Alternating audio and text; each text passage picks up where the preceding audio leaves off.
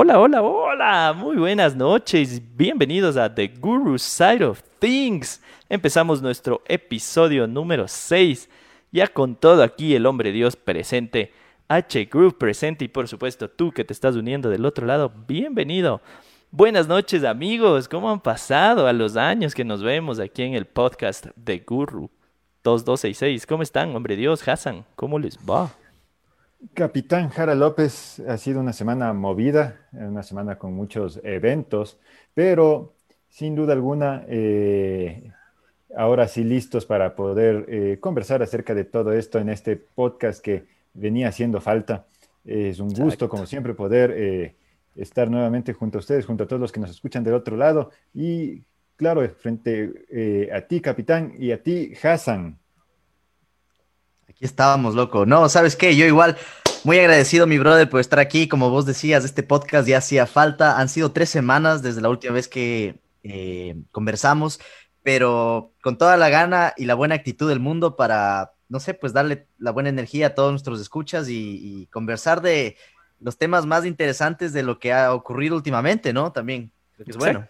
Exactamente, así como nos decía el hombre Dios, como nos decía el Hassan, ya hace tres semanas no salimos la semana anterior porque hubo algunos problemas de fuerza mayor que poco a poco se van resolviendo, pero aquí estamos, por supuesto, con la misma buena onda, la misma, dándole la misma visión gurru a las cosas cotidianas de la vida. Y esta noche tenemos una invitadota súper especial, no sé si anda por ahí en el, en el waiting room, hombre Dios, sí, ya está lista. Sí, ya, ya está, ya.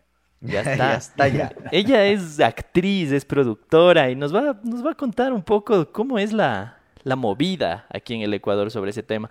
¿Qué les parece, amigos, si nos cuentan un poquito qué han hecho en estos días? ¿Cómo han pasado así rápidamente antes de mandarnos con el intro del programa y empezar del todo con este episodio número 6 de The Guru Side of Things?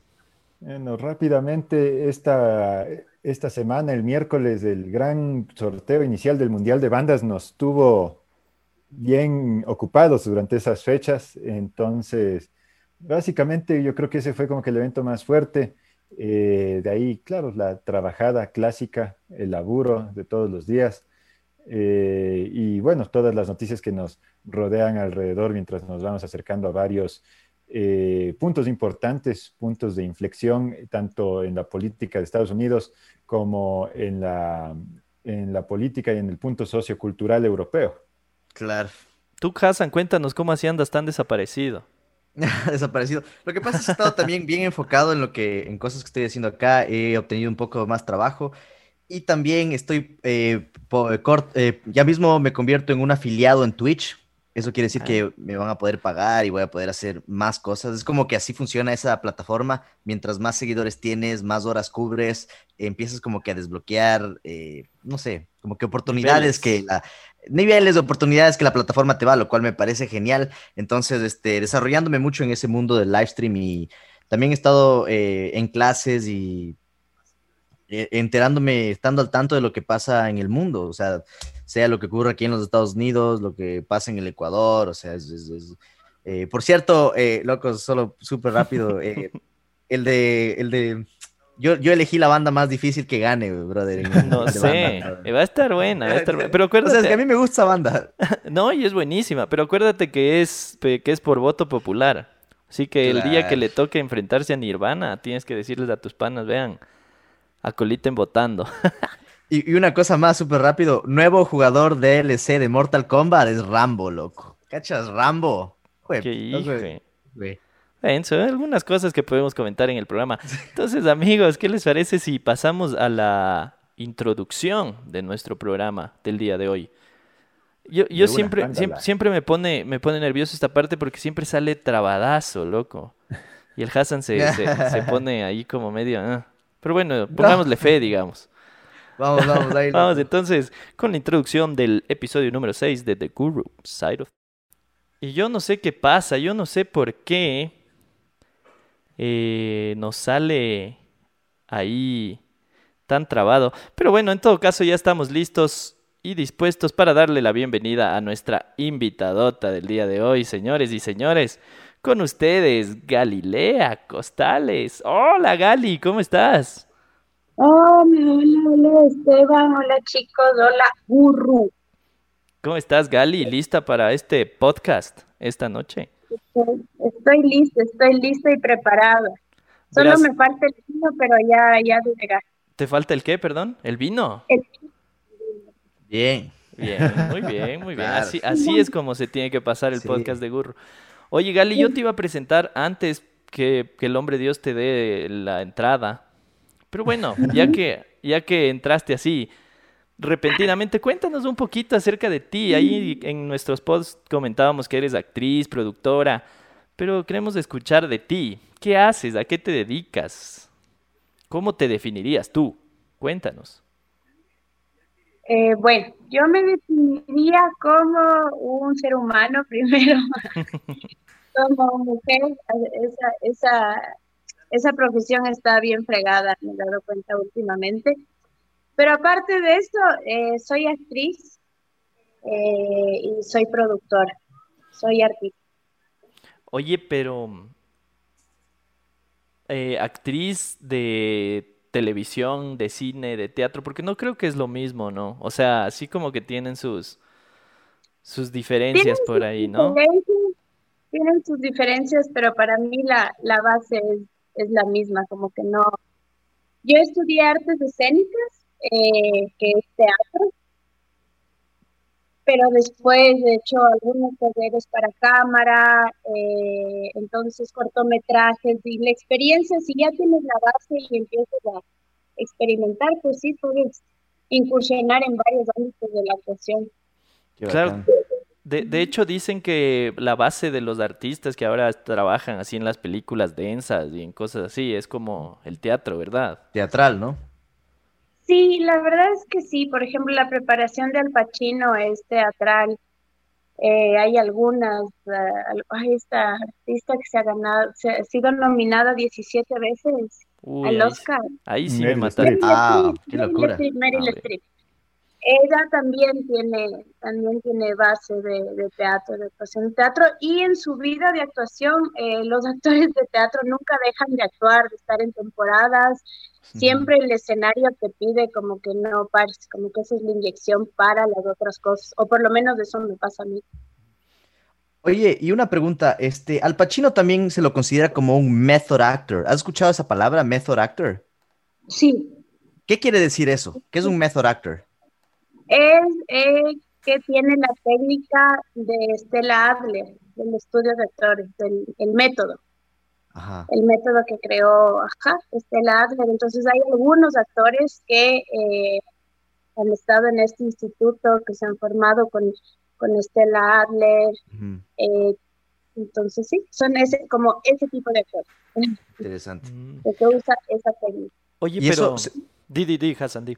O sea, según yo lo que era es, por ejemplo, si es que yo soy Scarface, por una semana yo de verdad voy a ser Scarface. ¿Eso es method actor? Es como que de verdad te pones en los zapatos de la persona que eres.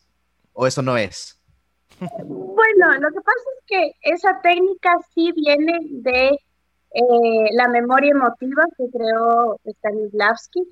Entonces, la memoria emotiva sí es eso, es recordar el personaje o alguna analogía de que, que has vivido emocionalmente y llevarlo a la parte vivencial y, a la parte actoral. Eh, sí se basa Stella Adler en, en esa técnica, en, en la, viene de la memoria emotiva, pero ya se desarrolla en otros ámbitos como es el análisis de texto, como es dosificar la energía de la acción, por ejemplo. Ella habla mucho del 80% eh, y el 20% de, de energía, que siempre menos es más.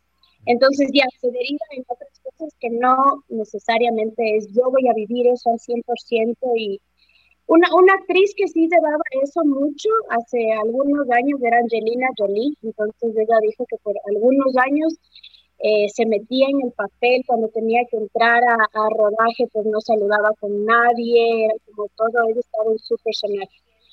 Y lo fregado de eso realmente es que el rato de salir del, del, personaje, de este estilo de vida que has llevado casi sin separar de tu vida por tanto tiempo, uh -huh. te afecta acá.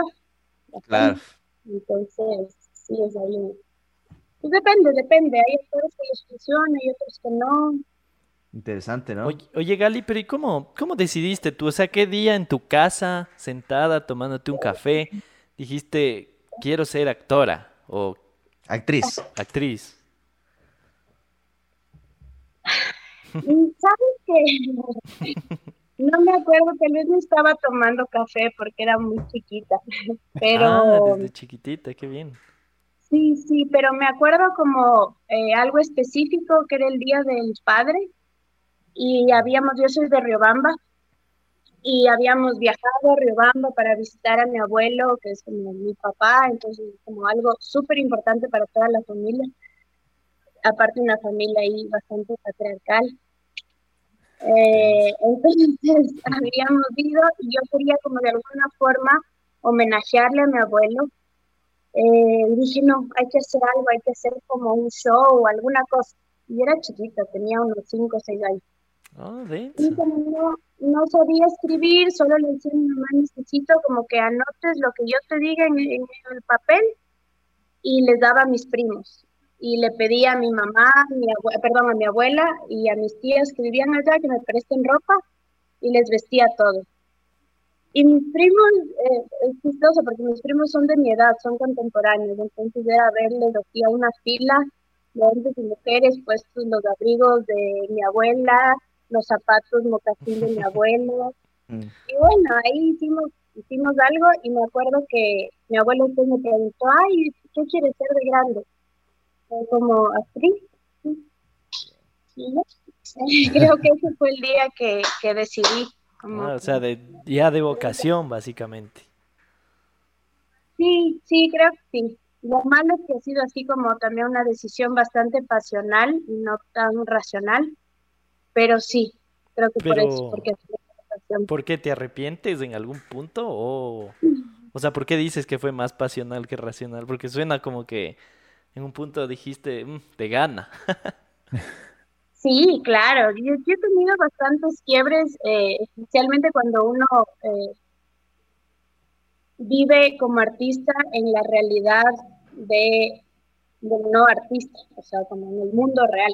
¿no? Entonces ahí se ha sido como una lucha porque no encajas, pero hay que encajar, pero entonces sí, sí me he cuestionado como, Galilea, ¿era necesario todo eso? O sea, ¿por qué no escogiste algo, más allá de que te dé más dinero, no sé, sí, como que más tranquilidad emocional, mental?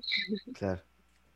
Quizás es, es interesante lo que tú dices, porque eh, yo me identifico un poco con lo que dices, porque yo soy, yo soy artista, yo soy músico también. Entonces, el, el mundo, yo entiendo la vida de un artista, pero lo que sí te digo es que por esas decisiones que tú tomas, inspiras a otras personas que tal vez no tomaron ese mismo camino o que están en el mismo camino. Entonces, yo creo que se necesita gente que piense y que tome esas decisiones en el mundo. Entonces, no te sientas mal por esas decisiones, ya que tú nunca sabes a quién estás eh, inspirando. Sí, qué, qué interesante eso.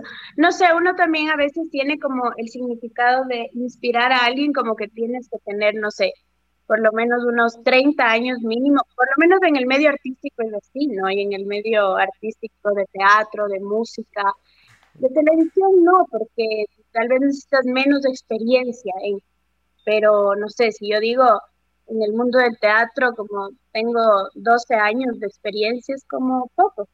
Entonces, como que uno tiene eso, ¿no? Que el maestro, el que te inspira, o la maestra que te inspira, tiene que tener mucho tiempo de trayectoria. Pero, ¿no? A veces son pocas que uno puede llegar a inspirar. Ujú. No, Gali, yo te quería preguntar, así, justo que vas a este punto de, eh, claro, la- las dificultades que es para el artista eh, eh, reentrar a la sociedad, con la vida, a la vida normal, eh, conciliar ese, eh, ese tipo de, de emociones, de sensaciones que a veces eh, no pueden tener cabida en el, como que en la vida regular del, del individuo que más bien se expresan a, a través del, del arte. ¿Tú crees que Ujú. eso tiene más que, o sea, es algo que de ley va a aplicarse generalmente, pero ¿crees que la- eh, en el medio ecuatoriano, en la sociedad ecuatoriana, como que influye un poco más porque tal vez no, es, no hay un, ambiente artístico tan desarrollado como en otros países? Entonces el artista como que a veces se le ve más incluso más eh, excluido de la sociedad que normalmente o crees que no es tanto el caso? Creo que tiene como un porcentaje de que sí se nos ve, creo que es una consecuencia, creo que sí se nos ve así como, mm, no sé, eres artista, eres actriz, eres músico, como no eres un profesional, sí, es verdad, pero también es como una idea que nosotros mismos al empezar a hacer cosas aquí en Ecuador también nos, es una posición que, en la que empezamos a entrar. También como que, mm, por eso es que uno deja la carrera, ¿no? A veces como que dices, no, no, no, no, no esto no está encajando, lo que yo quiero no está encajando porque no estoy siendo eh, visto o no estoy siendo colocado en la posición que quiero. Entonces, mejor en vez de seguir luchando en eso que está bastante pesado, mejor, no sé, estudio o hago otra, otra cosa. Pero eh, creo que, no sé, yo estudié en Brasil la, la carrera y tengo algunos compañeros, éramos 25 y por lo menos unos, sí, la mitad deben haber ya dejado la carrera de, de actores de interpretación. Qué loco. Es que claro, ponte lo que nos decía el Cucho en, en, el, en el podcast que estuvo de invitado. Él decía, si es duro saber que no puedes vivir del arte en el Ecuador. Y nos hacía, por ejemplo, nos daba ejemplos de bandas buenísimas de acá de Ecuador que no, o sea, no siguieron simplemente por eso, o sea, porque no se podía vivir del arte. Entonces, claro, es es súper difícil, pero a la vez también tienes esa, creo que esa como, exacto, esa motivación de decir, yo puedo crear una escena, digamos. Exacto, estás siendo pionera en, algo que no existe. O sea, por ejemplo, si tú te vienes a, Los Ángeles u otros lugares, o sea, no es que la vida del artista acá es facilita, ¿no? O sea, la vida del artista es difícil en todo el mundo. Y exacto lo, bueno del Ecuador es que te da la oportunidad de crear, de ser la primera en muchos aspectos, de tal vez crear un estilo, una escena, una serie, algo que en otros países ya existe. Te basas en, que tú conoces a tu gente, conoces a tu barrio, te expresas, sabes cómo más o menos el, consciente de las, el inconsciente colectivo de las personas, más o menos, te da la oportunidad de, no sé, pues de emprender. Entonces eso es algo muy importante y eso tiene valor eso tiene peso. Sí, creo que sí, y eso también es una decisión, ¿no? Porque yo éramos, me acuerdo que en, la carrera ese año éramos dos extranjeros, y claro, que fue los dos que luego formamos Fortia, y eh, Raimundo, que es mi, mi socio, el cofundador, él en cambio decidió no regresar a su país, pero sí empezar como a hacer y descubrir, y no por el medio académico, sino experiencial. Eh, y yo, en cambio, decidí regresar al Ecuador y hacerlo aquí. O sea, entonces sí se vio como esa, esa, esa ramificación y fue como, sí, cada uno quiere, quiere hacerlo en, en, un lugar distinto por algo que le llama desde adentro. Claro, sí, sí, sí. Claro, sí es lo caso. Oye, Gali, y yo te iba a hacer una pregunta como justamente ya que ya que nombramos a Forti, a Forti es la productora que tú fundaste y que manejas y con la que generas contenido de alguna forma. Eh, pudimos ya más o menos dilucidar que la, las ganas de crear Fortia fue eso, o sea, el generar los espacios que quizás no hay acá. Entonces, la pregunta va más o menos por ahí, por ejemplo, ¿qué tan difícil es, primero como actriz y luego como productora? Primero como actriz, ¿qué tan difícil es encontrar un espacio para hacer, por ejemplo, una temporada de, un, de una obra? ¿O qué tan difícil es conseguir una obra? ¿Qué tan difícil es conseguir un director, un guion en el Ecuador? ¿Qué, qué, crees tú? ¿Es, es, es como, es complejo poner en escena un, eh, no, yo creo que no, porque ah, tú me estás hablando de, artistas como, o sea, de ramas que aquí dentro de todas esas ramas del arte, del teatro, existen grandes artistas aquí. Entonces, es, sí es fácil conseguir un buen director o una buena directora o un guion bueno. Eh, no hay muchos en guiones, no hay muchos como creados aquí, pero sí creo que hay grandes artistas con los cuales puedes hacer un, colectivo y montar una obra, eso sí creo que no es, no es algo difícil. De ahí a que eh, pase este problema, que el público, que tal vez las o las salas también no tengan como todos las, los, los accesos o no sé. El, problema aquí también de la publicidad, a veces el teatro no es, no es muy bueno el marketing, entonces, pero eso es otra cosa. Pero de ahí a llegar a montar, yo creo que montar la obra es, es posible, aquí muy posible porque hay grandes artistas. Oye, ¿y por qué no tratan de también, o sea, yo creo que sí estás, por supuesto, enfocada en esto, pero eh, hacer más contenido para el YouTube, donde se puedan conectar con gente de otras partes de Latinoamérica? Yo creo que eso es muy importante, ¿no? ¿Están como que tratando de hacer algo así o...? ¿A qué te refieres, pero contenido en YouTube en cuanto a...? O sea, tal vez una obra, tal vez algún video, tal vez alguna... O sea, algo que se pueda, que pueda ser más fácil para la gente consumir.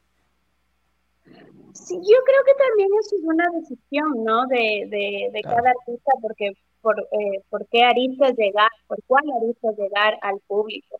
Entonces, sí hay muchos artistas, por ejemplo, en España, aquí en Ecuador, en Colombia, que tienen ya sus obras eh, pregrabadas o sus obras que transmiten en vivo, lo cual demanda también una, eh, un requerimiento, no voy a decir dificultad, pero requerimiento técnico grande.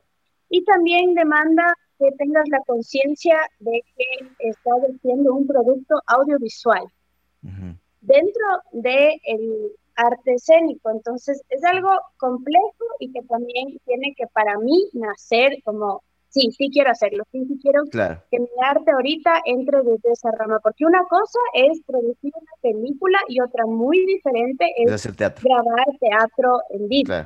Claro, claro, Entonces, em, creo que sí sé, yo por lo menos eh, el teatro decidí a partir de la, de la, de la pandemia, eh, no, no hacerlo online, se pararon los shows, se cancelaron. Eh, la obra de teatro también que nosotros estábamos presentando, que tuvimos una muy buena temporada en el patio de comedias, también fue como quedó hasta ahí. Y yo decidí como dar esa pausa porque no quería eh, llegar por el lado online por ahora. Quería como empaparme del tema porque yo en ese tema no sabía nada, duras penas a veces se mandar un correo.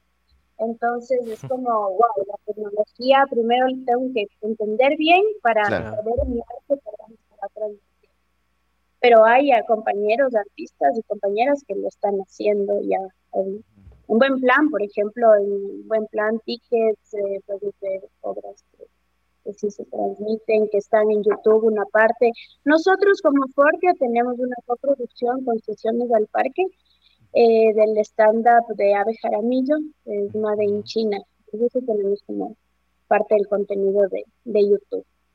Pero en teatro todavía no. O sea, yo te digo porque hay mucha gente que valoraría y apreciaría mucho lo que tú haces y tal vez es gente que eh, no sabe, no sabe lo que tú puedes hacer porque tal vez no está en tu ciudad, no está en tu barrio, no, o tal vez hay ecuatorianos en el extranjero. O sea, yo, por ejemplo, veo lo del AVE y a mí me gusta, sí, los videos de YouTube que él hace y las reproducciones que él tiene son eh, bastantes. Entonces, eh, o sea, todo tiene que llegar a su tiempo y es muy interesante tu punto de vista, pero este es como que algo que, no sé, me parece interesante también, ¿no? Sí, sí, sí. Es una forma de... Oye, Gali, y en cuanto a ti, así como actriz, eh, ¿tú buscas, o no, no, no quiero que la palabra sea buscar, más bien como... ¿Qué obras te llaman la atención para tú formar parte? O sea, o le entras a, a cualquier tipo de tema. Mm, no sé si ya esto es más gusto personal tú como actriz, pero por ejemplo, ¿qué obra dices en esta me encantaría participar o en esta no tanto, no me, no me cuadra mucho el género? No sé si tienes alguna preferencia así personal en ese sentido.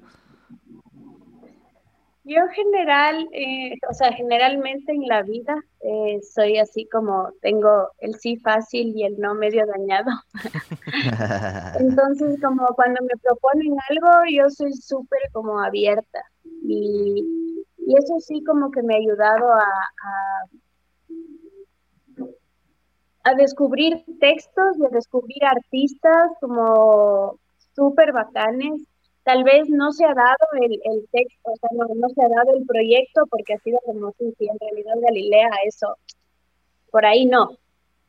Pero gracias a que he dicho sí, sí, sí, veamos, indaguemos qué quiero y no encasillarme como me gusta solo este género, o solo teatro, o solo cine, o solo televisión.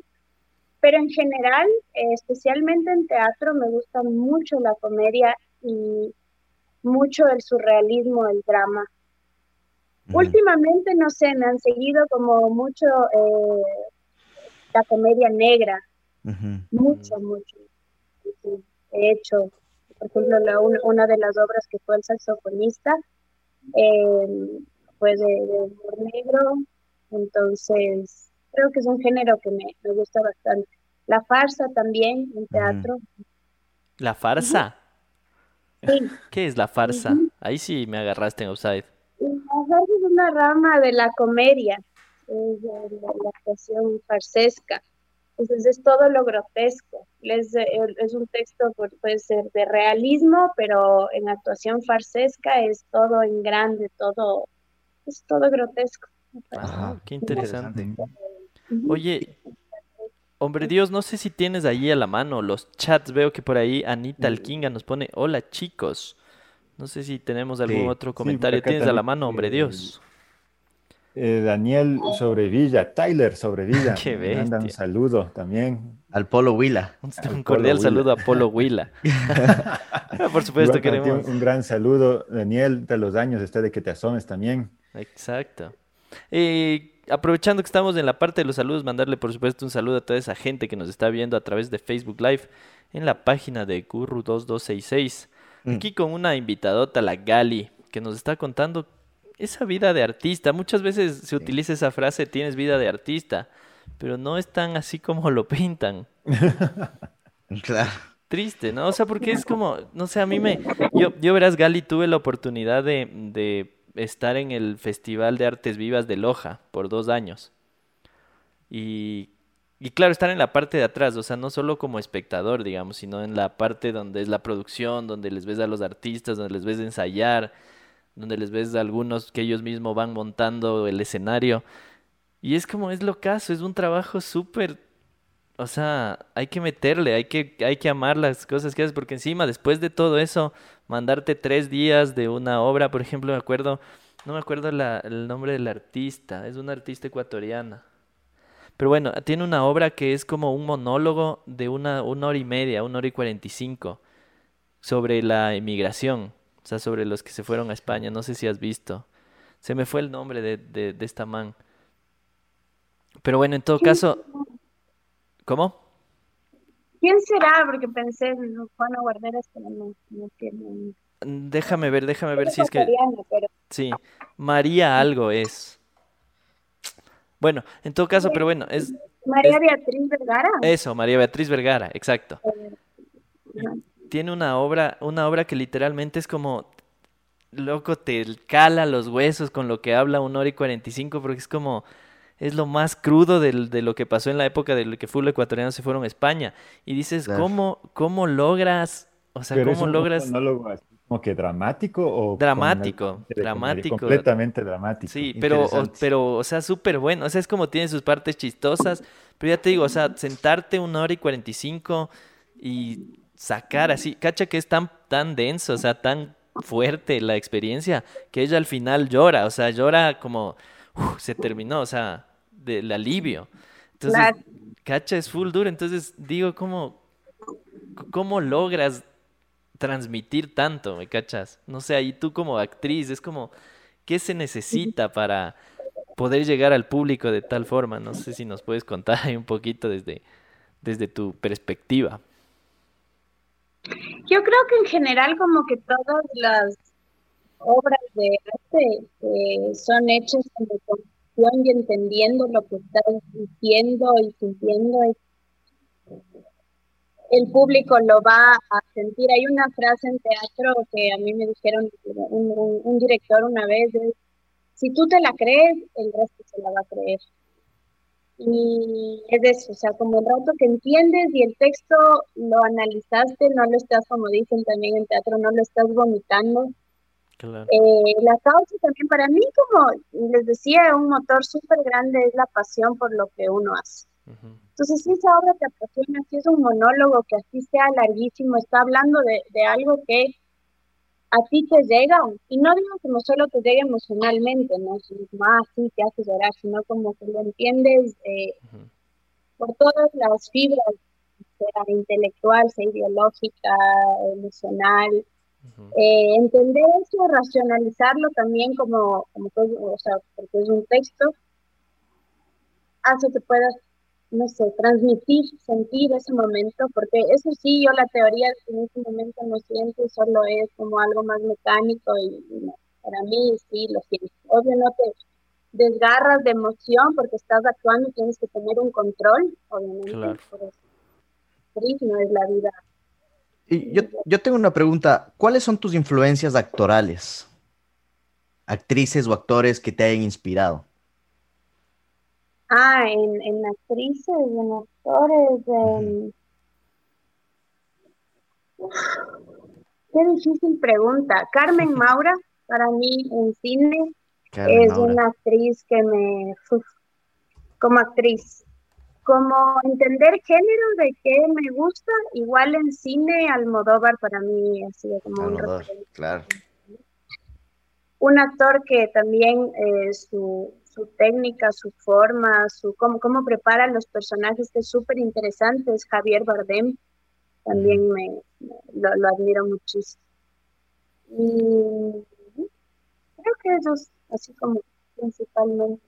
Tenemos, tenemos algunos saludos ahí de la gente que ya nos está viendo. Martín Proaño Reyes nos pone cordial saludo a todo el panel. panel. Eh, Andrea Belén Montenegro nos pone hola, el Fico también le mandamos un fuerte abrazo al Fico. Nos dice saludos a todos los presentes, unos grandes todos. La Anita Alquinga nos pone soy Juana, sí sabíamos, Juanita. y Andrea Belén Montenegro nos dice tremenda artista la Gali. Y sí, la verdad es que yo todavía no he tenido la oportunidad de presenciar una de las de las obras de la Gali. Ojalá que ya pase todo esto y podamos ir a verte Galita. Pero por ejemplo me acuerdo ver, haber visto un video, creo que era de la SOSERF, ¿no? Que ah, recién. Ajá, recién. Y es como, claro, ahí, o sea, son cosas como no, no tan, o sea, es un video, es una producción, pero como ya se, se puede ver el, la chispa de artista que tienes, así que sí. Es, wow, qué bueno Sí, sí, es súper chévere. No sé si el, el hombre Dios tiene ahí alguna pregunta para la Gali. a mí lo que me daba curiosidad en este, en este momento, claro, en el que lo, se hace muy difícil, muy complicado poder asistir a salas de cine eh, y peor aún a salas de teatro. Históricamente el cine en el Ecuador siempre eh, ha tenido una predominancia sobre el teatro. Eh, ¿En qué proyectos te has enfocado o cómo ves que, que, se ha movido todo el tema del teatro aquí en el Ecuador? ¿Que, ¿Hacia dónde va? ¿Cómo se han, se, han, planteado alguna, alguna forma para para poder ah, presentarse, para poder sobrellevar la situación? ¿Hay algún proyecto al cual se pueda apoyar para precisamente darle un, empujón al teatro en estos momentos difíciles para, para una industria que depende mucho de, que la gente vaya a, salas concurridas? Eh, yo creo que una manera de apoyar siempre y desde siempre para los artistas es comprando, sea online o sea en vivo el, la obra o esa es la, la forma de, por ejemplo, uno a veces, no sé, como les decía, uno entra a páginas de tickets electrónicos y hay, hay, hay Passline, hay Plan Tickets, y en todos estos lugares hay opciones de teatro. Entonces, como es una forma y que se está moviendo ahorita, como de, creo que cada uno eh, es una realidad medio de siempre, no solo de la pandemia, pero creo que todos los artistas se están moviendo ahorita por su lado, viendo qué es lo que pasa. Tampoco hay políticas públicas que nos amparen a nosotros. Entonces, tenemos un Ministerio de Cultura que brilla por su ausencia. Entonces, no sé, nos ha tocado y creo que seguimos en esa, pues viendo cada uno por su lado y remando por su lado, que no es algo tan bueno, pero no es bueno, más bien, ¿no? Porque el teatro, como el cine, también no se hace solo. Claro. Pero creo que desde nuestros pequeños núcleos uno la, la, sigue luchando, pero no es que tenemos un, ahorita, no sé, los intentos que se ha hecho de, de, de ¿cómo se dice? No, son, ah, se me fue la palabra, pero no es de congregaciones de artistas, no, de actores, no se ha podido concretar así, no hay algo. Políticas públicas que nos amparen. Oye, Gali, y hay, y hay como, porque por ejemplo, ahorita que decías de eso, que sí sería bueno, porque ahora lo que están haciendo es cada uno viendo por dónde sale. En cambio, justo otra vez recordando lo que decía el Cucho, en cambio, que la, la onda de los estandaperos es como más bien todos unidos, queriendo, van todos al mismo lado. Hay, hay como cierta diferencia entre, por ejemplo, o no sé si llamarle diferencia, sino más bien como que los actores que ya tienen mucho mayor renombre, como María Beatriz Vergara, por ejemplo, ¿tú, tú sientes que hay como una cierta, como no, ustedes todavía les falta, como, no sé si me caches, como mala onda quizás? O, ¿Crees que hay algo de eso o más bien es que no han como logrado solo decir, ya, a ver, hagamos esto juntos? Ya, yo creo que es más lo segundo que lo primero. Mm. Porque creo que no sé, si María Beatriz le propone, llega y a, ella le interesa y le mueve el, proyecto que tiene, el texto que tiene, yo creo que va a decir que sí. Como no sé, Alfredo Espinosa también lo ves en teatro y le ves en, en Enchufe TV. Entonces, y creo que es en Enchufe porque alguna vez algún Wambra le dijo, oye, ¿quieres pertenecer a esto? ¿Quieres actuar aquí? ¿Te interesa? Vamos, como que se propuso. Entonces sí creo que es más eso, como a veces no, no, no proponer, no hacer comunidad. Mm. Qué loco. Pero bueno, creo que es, es, de a poquito también, ¿no? Pero de ley, sí, es de, este, muy importante tener una, una comunidad, porque como ya he dicho, y creo que todos eh, estamos de acuerdo, que la, la, comunidad te engrandece, ¿no? O sea, tú engrandeces a la comunidad y la comunidad te engrandece. Entonces, es, es la forma de salir, ¿no? Es algo que habíamos, creo que exploramos también en este mismo podcast o fue tal vez en otro programa, que donde decíamos que muchas de, de los artistas que son reconocidos casi en cualquier disciplina artística es porque tienen o fueron parte de un movimiento. Sí. Entonces, ese movimiento se generó ya sea eh, de manera espontánea o ya sea por una labor fuerte de, personas que estaban conscientes de la necesidad de un movimiento y es así como se generaron grandes artistas, pero que a la vez iban jalando más y que al, ser identificables, fácilmente identificables por compartir más o menos una idea parecida, eh, era más fácil poder salir individualmente y grupalmente. Claro. a mí se me, hace, se me hizo muy evidente en el tema, en el tema de la música. O sea, tienes una, escenas, por ejemplo, para el grunge de los 90, o sea, sabías que en Seattle ibas a encontrar un montón de bandas. Claro. Ahí, salió Nirvana, ahí salió Pearl Jam y salieron muchísimas Soundgarden. ¿Soundgarden también? Soundgarden, ajá, claro, Soundgarden también. Entonces, sí, o sea, el tema de cómo tener un movimiento te, te, ayuda individualmente a que te puedan eh, encontrar gente que, que le gusta lo que estás haciendo mediante otros, otros lugares y a la vez que tú puedas ayudar a canalizar a la gente que disfruta lo que tú haces con otros artistas que pueden estar haciendo cosas así. Creas oportunidades también. O sea, si es que tú estás, si eres parte de un movimiento, creas oportunidades y el movimiento te da oportunidades. Exacto. Sí, y también algo que dijo Esteban como eh, la parte del stand-up, que el Cucho había dicho, ¿no? Que en el stand-up están unidos y también el movimiento de stand-up es eh, prácticamente nuevo, ¿no? Aquí en el Ecuador, algunos pocos años. Entonces, pocos me refiero a 10 años, ¿no? Em, pero en cambio el teatro no. Entonces, cuando el movimiento sí ya tiene también todo su, su trayectoria, su historia, ya hay, ya hay varias eh, separaciones. Entonces yo siento que eso, por ejemplo, por lo menos en el ámbito artístico, teatral, aquí hay mucho de eso, como que hay esa, Yo espero que Django abra las puertas a más a teatro, pues. Django debería abrir las puertas a teatro. En plan. hay la propuesta, hay la propuesta, hay la propuesta ya. Esperemos que ahora que van a inaugurar y ya va a haber un espacio también, ¿no? Otra vez van a reabrir y a inaugurar este nuevo espacio, entonces haya un escenario para, para teatro. Sí, justo, justo, justo eso que lo que decía la Gali nos dijo el Cucho también, mm, me acuerdo, decía, ya cuando empieza a entrar los contratos fuertes, ahí es cuando empieza a ver la división. Y claro, me imagino que es eso, o sea, es como el peso de la trayectoria, exacto, o sea, es parte de...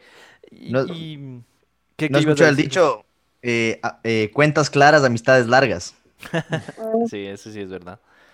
sí, más allá de eso es como, ajá, o sea, ya cuando, como dice la Gali, ya cuando ya hay bastante trayectoria, hay tantas cosas ahí, sí es más difícil unificar que cuando empiezas como de a poquito. Claro. Gali, yo te iba a hacer una pregunta porque nos contabas y aprovechando, no sé, ahí los que nos están viendo, si quieren preguntarle algo a la Gali ahí acerca de, de qué es de qué pueden hacer para empezar en la actuación. Cualquier cosa que le quieran preguntar, ahí escríbanos al chat en nuestro Facebook Live y lo pondremos ahí en pantalla para que lo puedan leer. Exacto.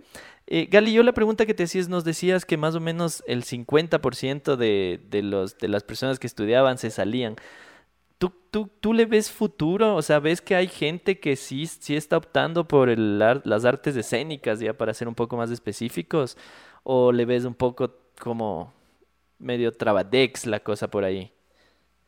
O sea, si, si ves que están saliendo nuevos o si falta un poco de impulso, digamos.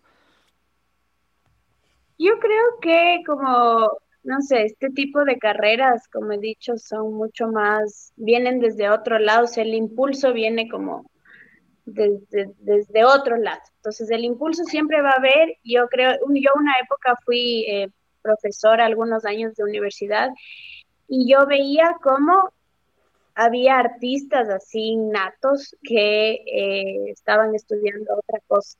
Más bien como que en esa época notaba que había menos impulso, obviamente, o yo menos como decir, ya, tengo que hacer esto. Había más, más de eso. En cambio ahora veo, después de la cuarentena, gente que dice a la mierda, o sea, quiero hacer esto que siento y publico y lo hago y como que sí, más bien veo más impulso hacia ese lado ahora.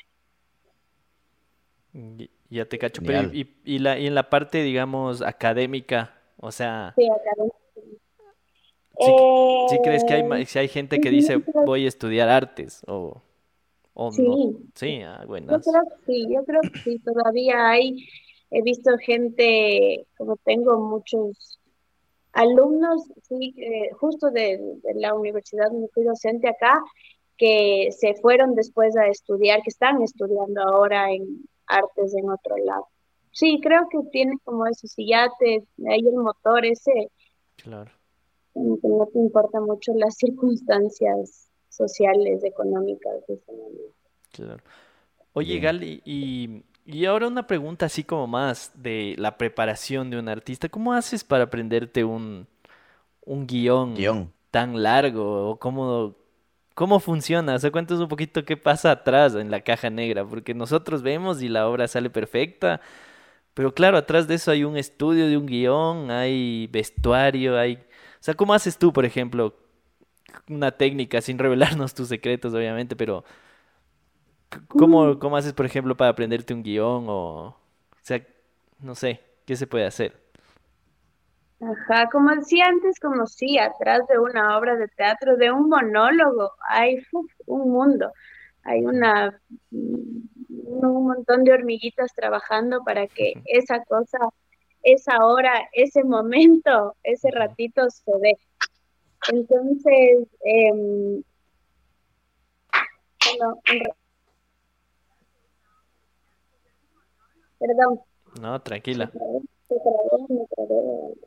no, ahí sí te escuchamos, perfecto. Entonces, por ejemplo, con la última obra, eh, la última obra que yo presenté que aquí, que fue El saxofonista, nosotros tuvimos un, año ¿no? de, preparación.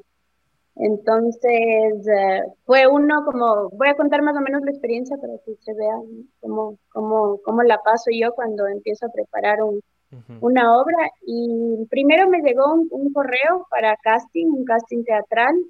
Eh, me mandaron una parte del guion y algo súper interesante del saxofonista es que cuando recibí el correo me dijeron, eh, van a ver escenas eh, tal vez de desnudo y son escenas con contenido, eh, puede ser sexual.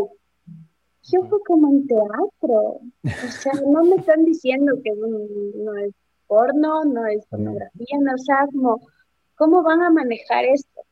Y obvio, por curiosa, dije, sí, empecé a averiguar quién estaba haciendo el, el, el casting y vi que eran, incluso era un colega, amigo mío, que iba a ser el, el personaje principal, que hizo el personaje principal. Y fui al casting, eh, después me llamaron al, al callback y empecé al, eh, primero los actores se sientan a hacer el análisis de mesa, entonces leer, leer, leer el texto, eh, entender el texto, las preguntas que tengas y para mí empezar a memorizar es como leer, leer, leer, leer una y otra vez, una y otra vez, como varias veces en el día. eh, y después ya se empiece quedando frases, frases. Yo no soy buena para memorizar rápido, soy pésima y eso, y eso los directores y directoras que han trabajado conmigo saben y en su momento se mueren de las iras como que ya Galileo, estamos en el tercer ensayo y no te sabes esa parte y es como, ¿por qué? Porque mi método es más como leerlo y si es mejor con el otro actor o con la otra actriz con la que estoy en escena y, me dice, oye, ¿nos podemos quedar después del ensayo como practicando solo texto, ensayando texto? De una, es mi salvación porque es mi forma más rápida de, de aprender. Entonces eso teníamos en el saxofonista bastante, al director le, le, gustaba trabajar con el texto un montón, con el análisis de texto. Entonces a mí, a mí me ayudaba a memorizar desde ahí. Hay actores que, no que por ejemplo, se graban eh, eh, hablando y luego escuchan la grabación todo el tiempo y así se memorizan. A mí no, no me funciona tanto, es que yo, yo lo hacerlo. Eh, y una cosa que ayuda bastante, especialmente cuando es, cuando es um, como textos muy largos, que una vez en, en, Brasil con una obra me pasó que mis textos eran enormes porque era un manifiesto comunista, entonces Ay, qué como, wow. eh, empecé a, a hacerlo con partitura corporal.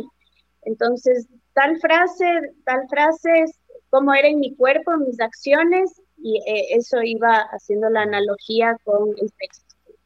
Solo así, y eso claro me demoró mucho más tiempo, pero me lo sabía al hilo, claro. al, al final. -huh. Qué loco. Oye, ¿y cuánto de improvisación hay en, por ejemplo, en una obra? O sea, uh -huh. ya así que en escena, o sea, en un, si, si, si tienes que dar un porcentaje, digamos, de cuánto se improvisa del texto original, ¿cuánto sería? En tu caso, en, no sé, no sé, quizás en otros caso, Ajá. Sí, sí, porque hay actores, por ejemplo, el José Pacheco, que lo admiro mucho y lo quiero mucho, el loco improvisa todo el tiempo y si estás en escena con él, tienes que esperarte que algún rato el man te va a lanzar una improvisada en medio de la nada y como responder a eso. Qué loco. Eh, Qué bacán, pero... Yo creo que improviso muchísimo en acciones, eh, pero en texto yo soy bastante una actriz de texto. Yo mm. casi no, no, no te voy a cambiar el texto o lo o voy a decir de otra manera que no haya sido lo que está escrito. Uh -huh. Buenazo. Pero de viernes nunca sale igual, ¿no? Una obra de teatro, Uf. el viernes de una temporada nunca va a ser igual a la del jueves. La, nunca, nunca, nunca. Así como, creo que eso es lo hermoso del teatro, que cada día puedes improvisar. Chéverísimo. ¿Y qué tanta influencia tiene, por ejemplo, el público en vivo con el que esté, eh, con el que estés ahí en, la obra sobre esa, esa posibilidad de que salga diferente? O sea, la, las reacciones que ellos tienen eh, son, se ven así muy abiertamente desde de parte de los actores y eso contribuye como que que salgan las, las escenas, los diálogos de manera diferente? No, sí, sí, la verdad es que sí. Tiene como la energía del público siempre va a hacer que cada función sea diferente, siempre, siempre, siempre. Eso es algo como, creo que no, no, he tenido la oportunidad de conocer a algún artista que diga como, no, a mí no me afecta si es que está llena la sala o si es que está vacía o si es que vino mi mamá o si es que vinieron todos los suscriptores del, del comercio. Como siempre tiene eh, una energía el público diferente en cada función y sí, sí influye. Hay muchas veces también como en la época del paro, cuando estábamos produciendo una um, stand-up, el show del AVE, que fue después del paro, como se notaba la energía de la gente de, querer sacar, de querer salir, de querer estar ahí, eh, como energía muy alta. Y hay otras veces que, no sé, el público puede ser igual, puede estar la sala llena, pero no están ahí. O tal vez el, artista no está ahí y ya el público lo perdiste. Qué loco. Oye, Gali, y o sea, ahorita me ponía a pensar en eso de, de, este artista que nos nombraste, la improvisación que el Hassan decía, increíble, o sea, y sí, increíble, ¿cachas? O sea, lograr improvisar sin salirte como de del esquema de la obra, por, exacto, por del papel. ¿En qué punto el director, o no sé si has tenido experiencias como que el director dice, no, ahí sí se jalaron, que no tienen que volver a hacer esto, o sea, por improvisación, ¿pasan esas cosas? Como que el director te dice, no, no, te, te, te fuiste, o sea, te rayaste la teja. Sí, sí, yo he tenido dos experiencias, no directamente a mí, pero sí con las personas que he estado en escena. Una fue en Brasil, en una obra que estaba situada en los años 50, y como que mi, compañera de escena se puso muy nerviosa y hacía un papel masculino. Y ese día venían eh, los editores de la revista Bella, que es de Sao Paulo.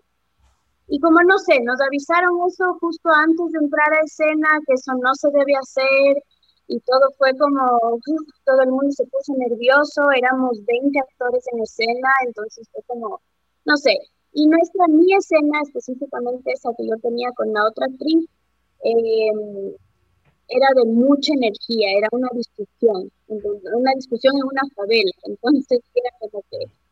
Eh, y ella... Era en portugués. Sí, sí, en portugués. Qué Y ella se le fue la teja en cuanto a su fuerza. Entonces ella empezaba a moverse y a improvisar y un rato ya me tenía que agarrar y sacudir. Y la tipa solo me alzó y mis pies quedaron así como en el aire y me soltó. Entonces como me soltó yo caí de cara al... No, no. Entonces fue como, su nariz, rodillas, lastimadísimas, como un poco de sangre en el labio. Y claro, cuando se acabó, el director solo entró al camerino y le mandó al carajo a, mi amiga, mi amiga, mi amiga.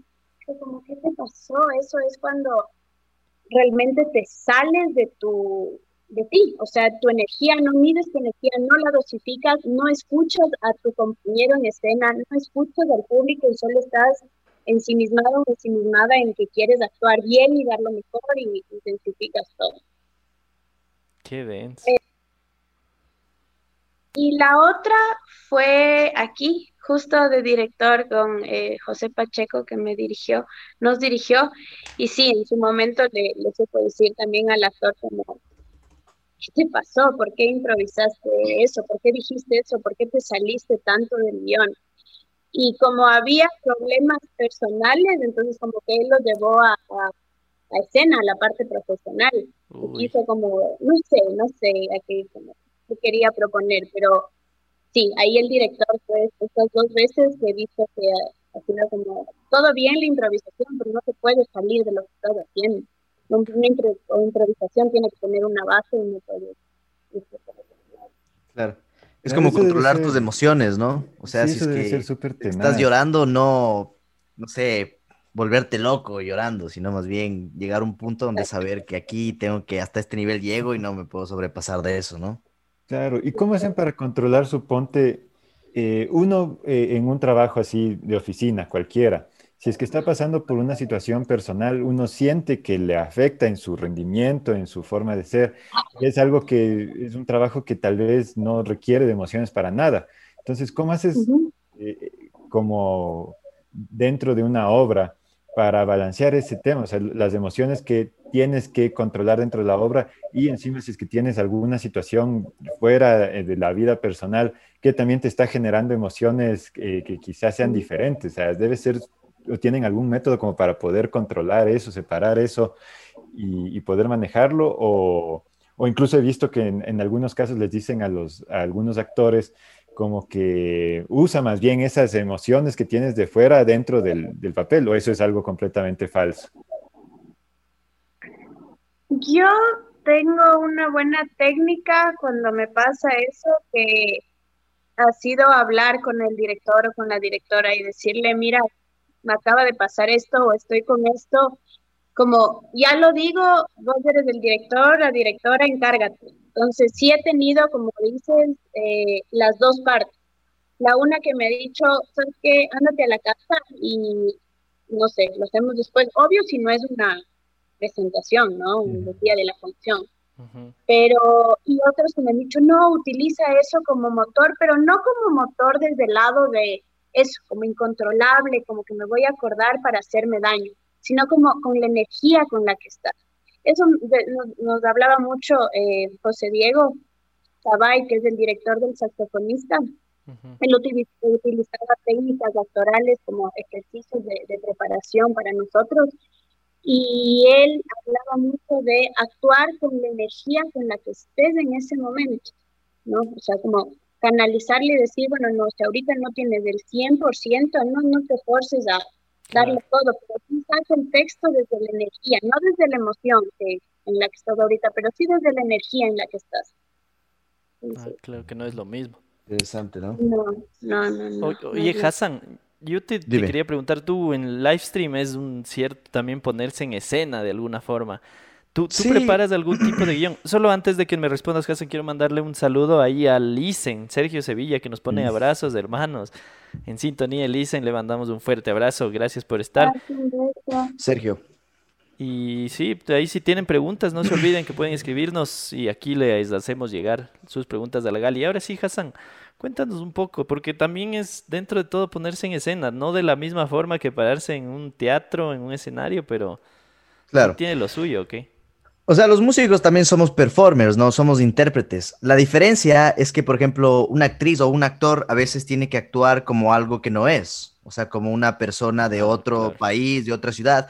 Yo estoy actuando como yo mismo, o sea, lo que tú me ves ahorita haciendo es como yo soy en mis streams, ¿me entiendes? O sea, sí me pongo como que con cierta personalidad de cierta manera, porque yo no siempre soy así, o sea, es como cualquier persona, tengo mis altos y mis bajos, pero no es que estoy actuando como que si fuera alguien distinto. eso yo creo que es la diferencia. Por ejemplo, los artistas, los músicos y los, ah, las actrices y los actores que, es, o sea, a veces les toca hacer algo que ellos no necesariamente son. Claro, sí, sí, sí, es, no. sí es distinto. O sea, pero sí te, sí te esquematizas de alguna forma, o sea, vas a decir, a, a tal hora voy a pasar al bajo o voy a tocar la guitarra hasta tal hora. O sea, sí tienes como un esquema, digamos. O sea, como un guion. No quería decirle guion porque eso es como más armado, digamos, pero sí como que te... Una idea base de... Exacto, o sea, decir voy a, streamear... Una estructura. Un orden. Sí, una estructura, sí, sí, sí tengo, pero a mí me gusta... O sea, obviamente yo, yo creo que necesitas una estructura siempre, ¿no? Pero a mí me gusta bastante la, la improvisación. Yo creo que si yo fuera actor, fuera, me, me basaría bastante en lo improvisar. A mí me gusta como freestylear y hacer cosas así. Mm. Entonces, no sé, me parece súper interesante que de repente somos dos niños en Nueva York, ya, así en la calle. Entonces, como que empezar actuando desde ahí me, me llama mucho la atención eso y, admiro mucho a la gente, a la gente que lo hace. Pero admiro a, a, pues, actrices y actores en general, sea lo que sea que hagan. Oye, Gali, yo siempre he tenido una pregunta que he querido hacerle a los actores. En, en las escenas de lloro, ¿es lloro en serio? O sea, ¿qué tan difícil o qué tan fácil es como entrar en la escena y el momento en que te toca llorar es llorar? Porque ponte, para mí me parece cagadísimo. Eh, ahí sí también depende la persona, como en todo, pero también depende la técnica. Yo cuando descubrí una técnica actoral eh, que de Michael Chekhov, que él, bueno, trabaja con algunas cosas, pero trabajó con los elementos. Y eso yo lo entendí en el entrenamiento actoral físico, como me llevaba a poder llorar más fácilmente. Pero también, eh, no lo llegué a usar yo, pero en Antígona, en una obra que, montamos, em, un amigo sí se ponía mentol en los ojos, porque era como muy fuerte, tenía que llorar por mucho tiempo y era como ya, o sea, no me voy a desgastar más. O sea, hay, de todo. hay de todo, hay de todo. Yo cuando sí son escenas que tengo que llorar, procuro como prepararme un rato antes, como hacer estos ejercicios que sé que me llevan como a eso. Pero no sé, hay, hay actores que, hay actrices que a veces como esto, la memoria emotiva te puedes llegar a, te puedes llevar a, tener llanto, llanto, no, no, no lágrimas solamente, sino un lloro, sino un llanto, porque es algo que se empieza a conectar mucho con, con tu psiquis, entonces es emoción, entonces es fuerte. Y es como que, no sé, tratas de acordarte de eventos de, que te han causado tristeza en tu vida cuando tienes que llorar en alguna escena, en particular tú. Particularmente sí lo utilicé una, una vez cuando actué, eh, cuando he actuado en televisión. Eso sí, o sea, porque en televisión es súper es súper inmediatista la televisión, ¿no? Entonces te mandan guion, estás, llegas y ya tienes que, que llorar. Entonces ahí sí he utilizado memoria emotiva, pero la memoria emotiva no funciona y por eso luego Stanislavski en el final de, su vida dijo, sí, es verdad, porque no funciona para tener una temporada de 50 funciones. Claro, no. No, no, no te va, o sea, sí te vas a acordar de la muerte de tu papá y del dolor, tal vez hasta la quinta, pero luego ya la transformas y luego ya no, no, va a ser la, misma fuerza con la que te acordaste la primera vez. Claro, claro o sea, sí, Se, sí se requiere técnica, digamos, o sea, no es cuestión solo sí, para mí total. Total. Eh, tenemos, Gali, tenemos ya algunas preguntas. No sé si el hombre de Dios me quiere ayudar en el chat. Ya nos mandaron un par de preguntas. Vamos con la primera. ¿Qué te parece, hombre de Dios? Dale, eh, Gali, nos dicen en el chat, eh, Andreita Belén Montenegro. Gali, ¿qué es lo que más te cuesta lograr técnicamente en el escenario y por qué crees que sea? La puntualidad. puntualidad. Mentira, no debe ser. Eh, eh, lo que más me cuesta en el escenario. Técnicamente. Técnicamente.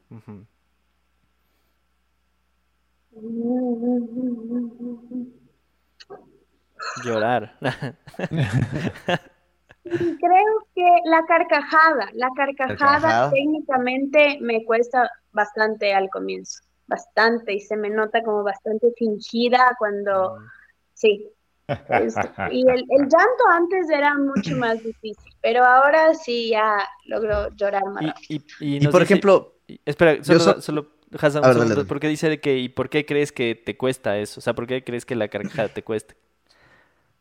O sea, ¿qué crees que, que, que te falta, por decir de alguna forma, así como para... Porque es más complejo. Exacto, porque es más complejo para ti lograr la carcajada. La risa, a la tristeza. maniáticamente. siento que es menos, que la carcajada requiere de más, ah, como más incentivo, un poco. Y a veces uno lo está diciendo, cuando estás diciendo el texto, que sí es algo de memoria, y no enlazas con una emoción que en realidad te esté causando como, aunque sea un cosquilleo en la panza para lanzar esa carcajada.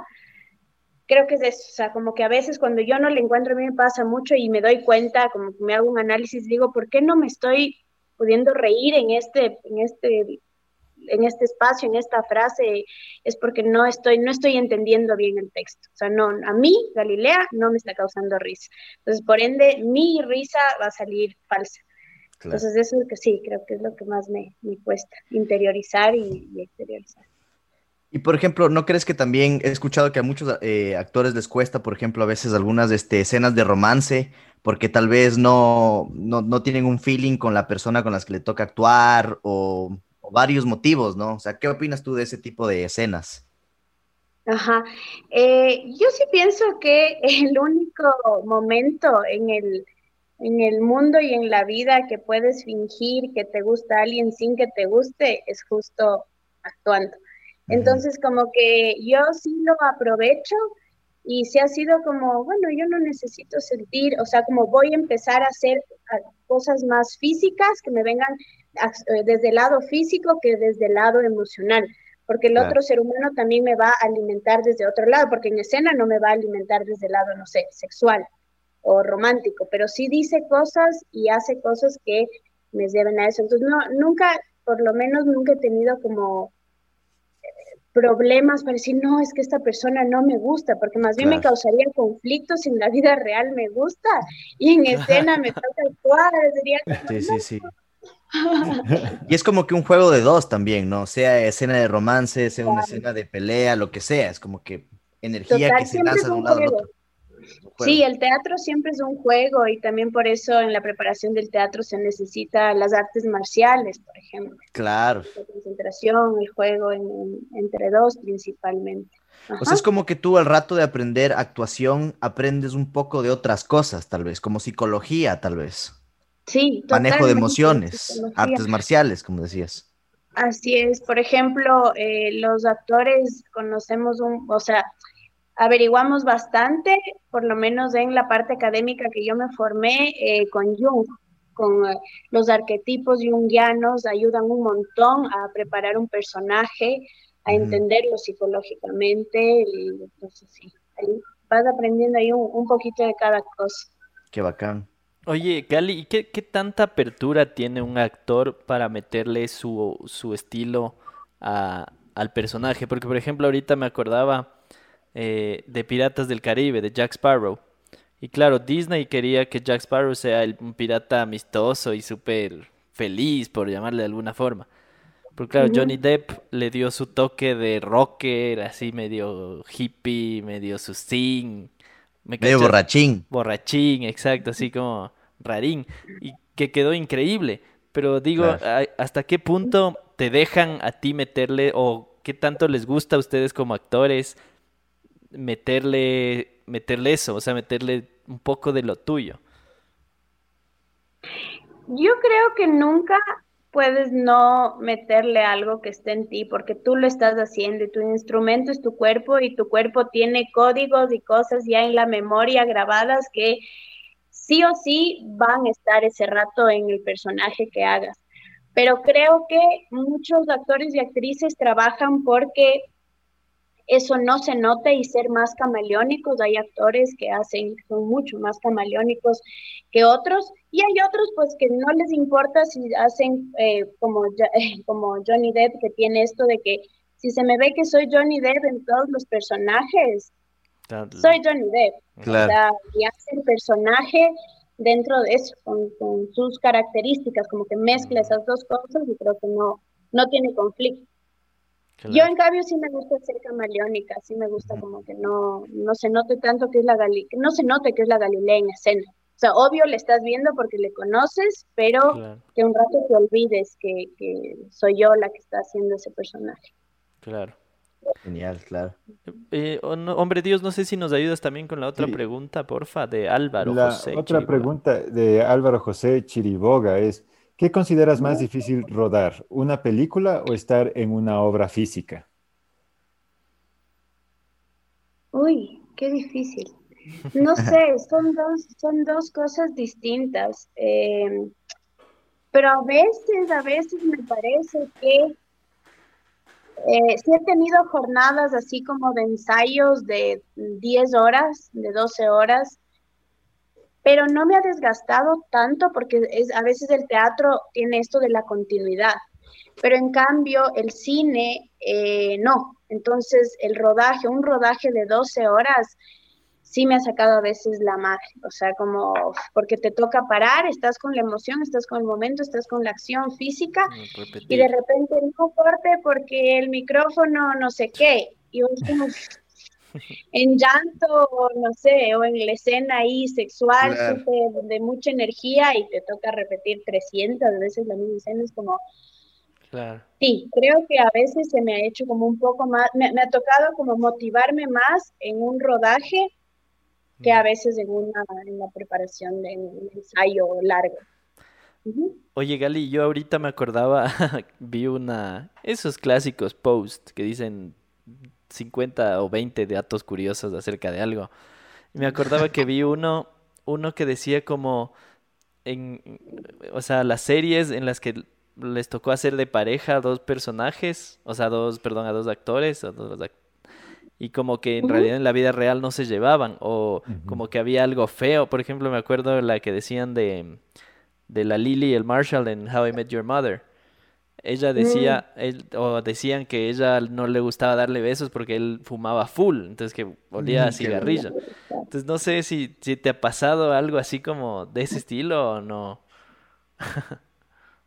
Sí, e igual me ha pasado dos veces. Uno, que mi compañero de escena eh, fumaba puro un montón. Qué loco. Entonces, obvio, besarle era una experiencia Fidel Castro.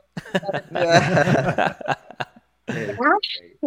Sí, era, era fuerte. Pero, eh, y la siguiente, la otra que igual fue de teatro, porque sí, creo que en cine o en cosas de visual, artes visuales no me ha pasado, pero la otra de teatro fue heavy porque fue una temporada. Entonces le, nos teníamos que aguantar dos meses de nuestras vidas desde el miércoles hasta el sábado y actuar varias veces porque era microteatro, entonces en una noche actúas varias veces y se acababa, o sea, el público aplaudía y nosotros nos, no, no podíamos, no podíamos verlos, no podíamos vernos y es, sí es heavy porque obvio te enriquece un montón porque aprendes a eso, como a controlar un montón a- y a saber que como en cualquier otro trabajo tus compañeros no necesariamente tienen que ser tus amigos, ¿no? Tus compañeros claro. tienen que ser amigos, entonces sí es más difícil de llevar una, una temporada porque el teatro es... eh, tiene mucha convivencia, muchísima convivencia, porque como tú decías, Esteban, en el Festival de Loja, tú tienes que, cargar el escenario, tienes que montar el escenario, tienes que dormir con esa persona, usted en el mismo hotel porque te estás de gira, entonces es mucha convivencia. Entonces sí, sí, sí me ha pasado no soportarle a la. Y, y me, lo más como grave ha sido que he tenido como escenas así, como de besos o de abrazos, y justo con la persona que... Qué. Oye, y de, y del otro lado, o sea, ¿te ha pasado como que dices, wow, así como que se te... No, no te enamoras, porque pues, enamorarse requiere de muchas cosas, pero como que también te ha pasado del otro lado, eso es como que dices, denso, o sea, como algo te movió, o no. Porque, por ejemplo, igual poniendo el ejemplo hollywoodense, eh, la Angelina Jolie y el Brad Pitt, Con Brad Pitt. exacto.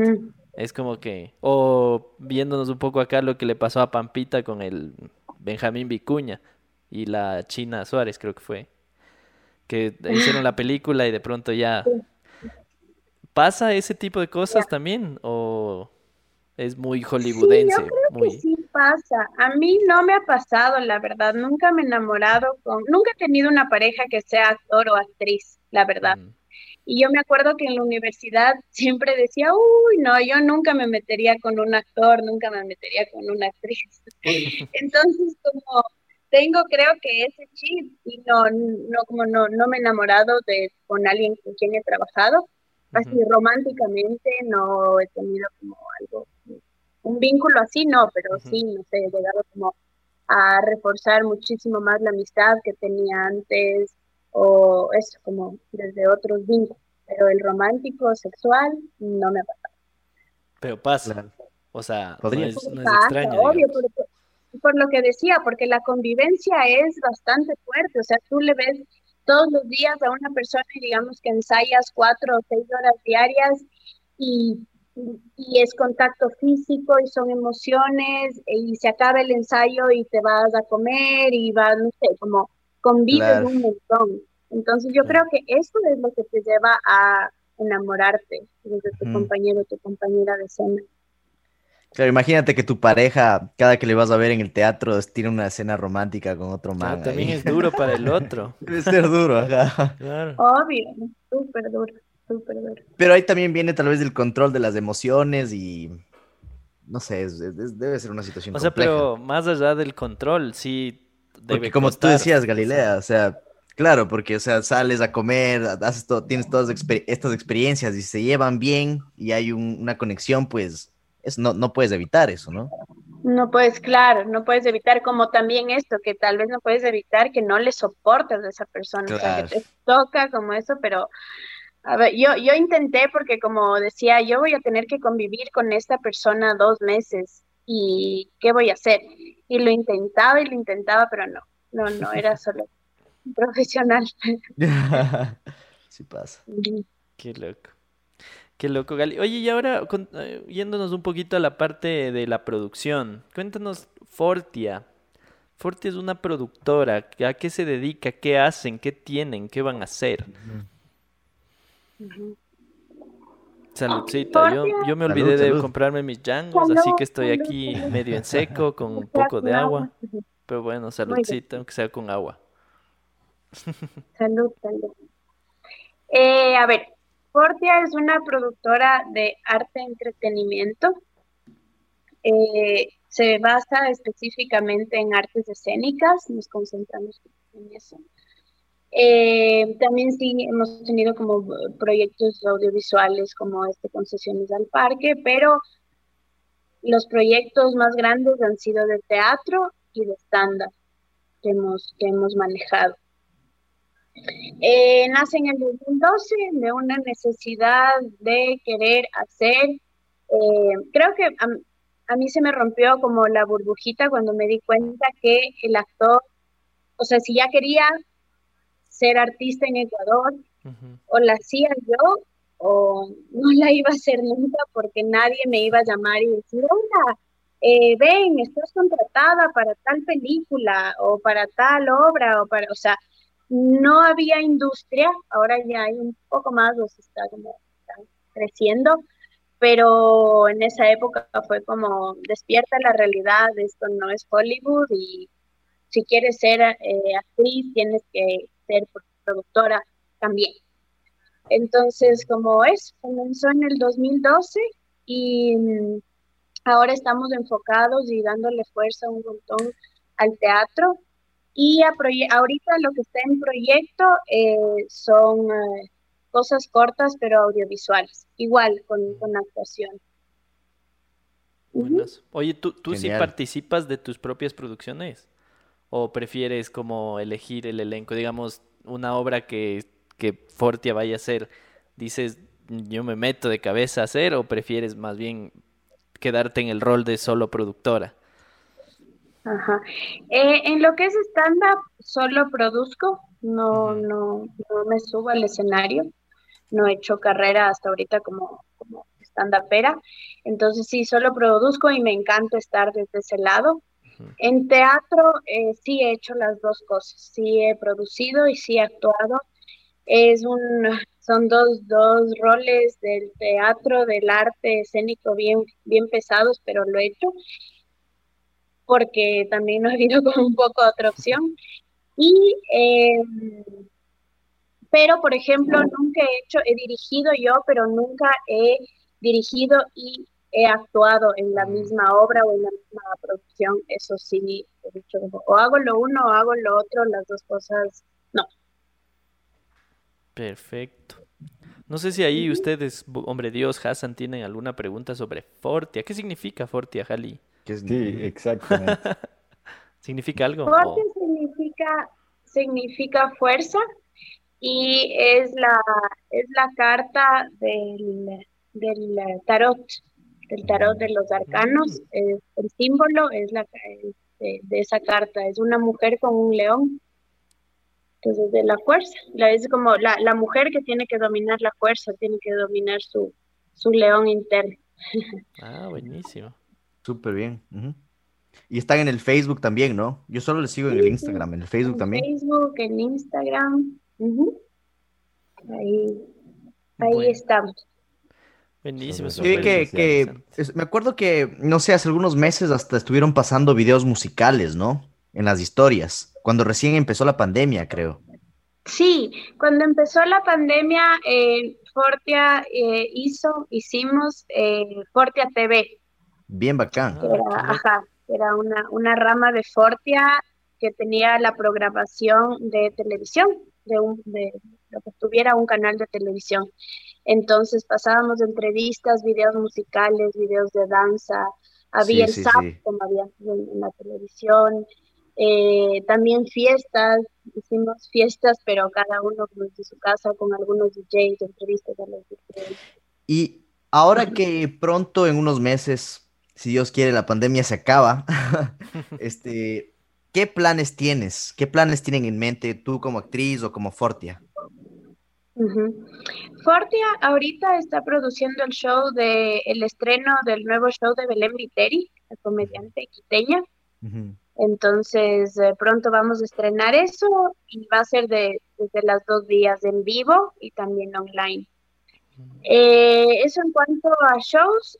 Lo otro, estamos ahorita en proyectos, pero son más con el sector público que eso es en lo que estamos enfocados bastante y de lleno ahorita porque queremos como que si se van a hacer cosas en el sector público y la gente quiere abordarlo, la gente que está en esos cargos quiere abordarlo con arte y con cultura, sea con calidad. Entonces, como hay esa idea, hay, hay como el concurso, entonces estamos en, trabajando para, para eso. Oye, y yo como la última parte, yo como actriz, ahorita estoy en dos proyectos, el uno es de una serie que no es mía, es producida por, por, otra productora, entonces estamos ahí en, en, conversaciones. Y lo otro es con otras, otros, otras actrices y otros actores, también otros artistas en los que están, está también, que están involucrados con Fortia, estamos haciendo eh, guiones, pastillas pequeñas. Interesante. Muy bueno. Y te quería preguntar también, ¿qué tan consciente, qué tan bueno lo ves a la, al público ecuatoriano en general? Porque obviamente, por ejemplo, hay gente que es, es, como un nicho, ¿no? Es como un grupo de gente que va a escuchar jazz, que va a ver teatro, pero el público en general, ¿qué tan bueno lo ves tú? ¿Crees que es consciente del buen teatro? Yo creo que, no sé, conciencia teatral, como eso sí ha crecido. Yo regresé acá como en el 2012, 2013 y luego viajé, fui a otro lado, pero desde, desde más o menos ese año yo sí veo que aquí en Ecuador hay más consumo de teatro, hay más conciencia de, arte, o sea, la gente está como sí queriendo consumir otras cosas y sí lo está haciendo porque como yo no me puedo quejar desde ese lado porque cuando se ha hecho una buena publicidad, yo he tenido sala llena toda una temporada. ¿no? Entonces también ahí he visto como las fallas que antes he tenido como en, marketing, en publicidad, o en tal vez decir, no, bueno, es que aquí no viene la gente al teatro y me he quedado como ahí. Entonces sí, yo creo que la gente está creando conciencia cada vez más. Ahora no sé con esto de la pandemia, como preguntaba el hombre Dios, como qué, qué va a pasar, qué han decidido, qué han resuelto y no sé, o sea, realmente sí es algo que me deja como que ya me ha dado agonía todos estos meses y desesperación y he dicho como bueno mejor me tomo un vino y dejo, dejo, que, la vida suceda porque no sé no sé ahora si la gente va a querer ir al teatro no sé si la gente va a tener miedo o si no va a tener no no tengo idea. Yo espero que la gente así como se desespera o nos desesperamos por salir por ir de fiesta y también nos llame desde adentro como la necesidad de consumir arte en vivo. Claro. Y lo que quería decir también es que, por ejemplo, yo me basaba porque, o sea, espero que la audiencia también sea educada en el sentido que, me acuerdo hace unos 10 años más o menos, cuando fui a un concierto de Megadeth que tocaba a un guitarrista ecuatoriano excelente que se, llama, se llamaba Gitar Cuesta, que en paz descanse, la audiencia le gritaba, sal de aquí, o sea, les insultaban. Y el tipo era muy talentoso el tipo muy talentoso, así un, capo. Entonces, eso es un problema. Eso es como que un público no muy educado, ¿me entiendes? Entonces, no, no, no sé si es. Obviamente, hoy por hoy las cosas han cambiado, ya no es tanto así, pero no creo que en el teatro hayan sido así las cosas o sean así. Sí, sí, totalmente. Yo me acuerdo como, y lo digo como me avergüenzo porque es la ciudad donde nací, que es Riobamba, y como yo cuando regresé de Brasil, como dije, no, yo quiero llevar teatro a Riobamba. Y empecé a producir con un gran grupo de teatro acá que se llama Contra el Viento, que es de los primeros grupos de teatro de acá. Y llevé la obra que se llama, es un monólogo, bueno, eh, tienen diferentes, diferentes, hay monólogo, hay... Eh, de la flor de la Chuquirau. Y llevé la obra ya. Y la gente llegó una hora tarde, primero, la primera función, o sea, una hora tarde. Yo pensé como, bueno, las, las, obras estaban pagadas porque nos contrató el municipio, entonces como si venía una persona o si venían 300, no era nuestro problema. Pero dije, no, no vamos a comenzar si no hay público y la gente llegó exactamente 60 minutos después, fueron como llegando y súper campantes, así como que uh, entregaron su boleto. Esa fue la primera función ahí. La segunda función ahí, eh, había empezado ya la obra, igual como unos 30 minutos tarde, comenzamos, cerré la puerta del, del teatro y yo estaba en la técnica de luces, entonces yo estaba en las luces y en el sonido, tenía así como todo y de repente empezaron a golpear la puerta del teatro. No, qué mal. Y pa, pa, pa. Y era como, no, por favor. Y es la actriz, es una gran obra, obra La Flor de la Chupiragua y es, un drama pesado. Fue como, no puede ser, la gente como llorando, emocionada, viendo y de, de repente, ¡abran! ¡abran! no, qué desesperante. Claro, no, no funciona así. Entonces, claro, fue eso. Yo, claro, fui a abrir las llamadas de celular. El celular sonó varias veces. Como, no, no, sí, ya empezó, pero vente nomás, vente nomás. Ya. Qué desesperación. Qué horrible, qué horrible. tenía una vergüenza así con, con el grupo de actores, de artistas, como fue encima la ciudad donde nací, mi familia, de ahí yo, no, por favor, por favor. Y lo último que ya fue como la gota que derramó el vaso, fue que cuando estábamos, ya, ya faltaban unos 10 minutos para que se acabe la obra.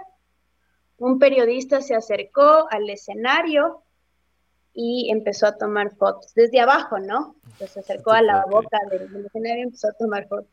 Fue como, no, tener que ir y decirle, oiga, siente no puede tomar fotos. Terrible, ¿no? Un periodista, así, con, con no. Entonces, cuando se terminó, el, el, el director del grupo que ah, estaba como muy molesto y le pidieron eh, obviamente una entrevista. Él dijo, no, ustedes no tienen conciencia teatral desde el público hasta los periodistas, o sea, no entienden nada de eso. Sí, eso es muy importante. Uno tiene que también aprender a ser público, ¿no? Por respeto de la... Obvio, es algo recíproco, entonces, pero también si no les das las opciones, si no llevas teatro, si no haces esas cosas... No aprenden, claro, no saben. Alguien tiene que cargarse esas situaciones para que eventualmente dejen de pasar. Total, Exacto, total. pasar por eso. Pero tal vez ya pasaron y la gente, espero que lo ya no lo esté, lo esté haciendo, o que lo haga menos, por lo menos, ¿no? Sí, lo hacen menos. A mí me ha sonado, o sea, menos del celular, como escuchado menos en, las obras, eh, gente que llega tal vez ya no tan tarde. Sí, y hay eso también que hay las normas, ¿no? En el teatro, si llegas tarde, eh, ya se cierra la puerta. En el patio de comedias, por ejemplo, es como, chao, no puedes entrar. Hay conciertos de música y en el patio de comedias también respetan eso, o sea, como, no, así sea cualquier evento, es a esa hora y ya entra el aforo de personas y se cierra. Claro, aprendiendo a la brava, a lo ecuatoriano, básicamente. sí. Oye, Gali, y ya así como para cerrar un poquito así la parte esta del arte y de todo esto tan interesante que nos has contado, ¿qué les dirías tú a la gente que está así como diciendo, ¿será que me, me gusta el teatro? ¿Será que hago una obra?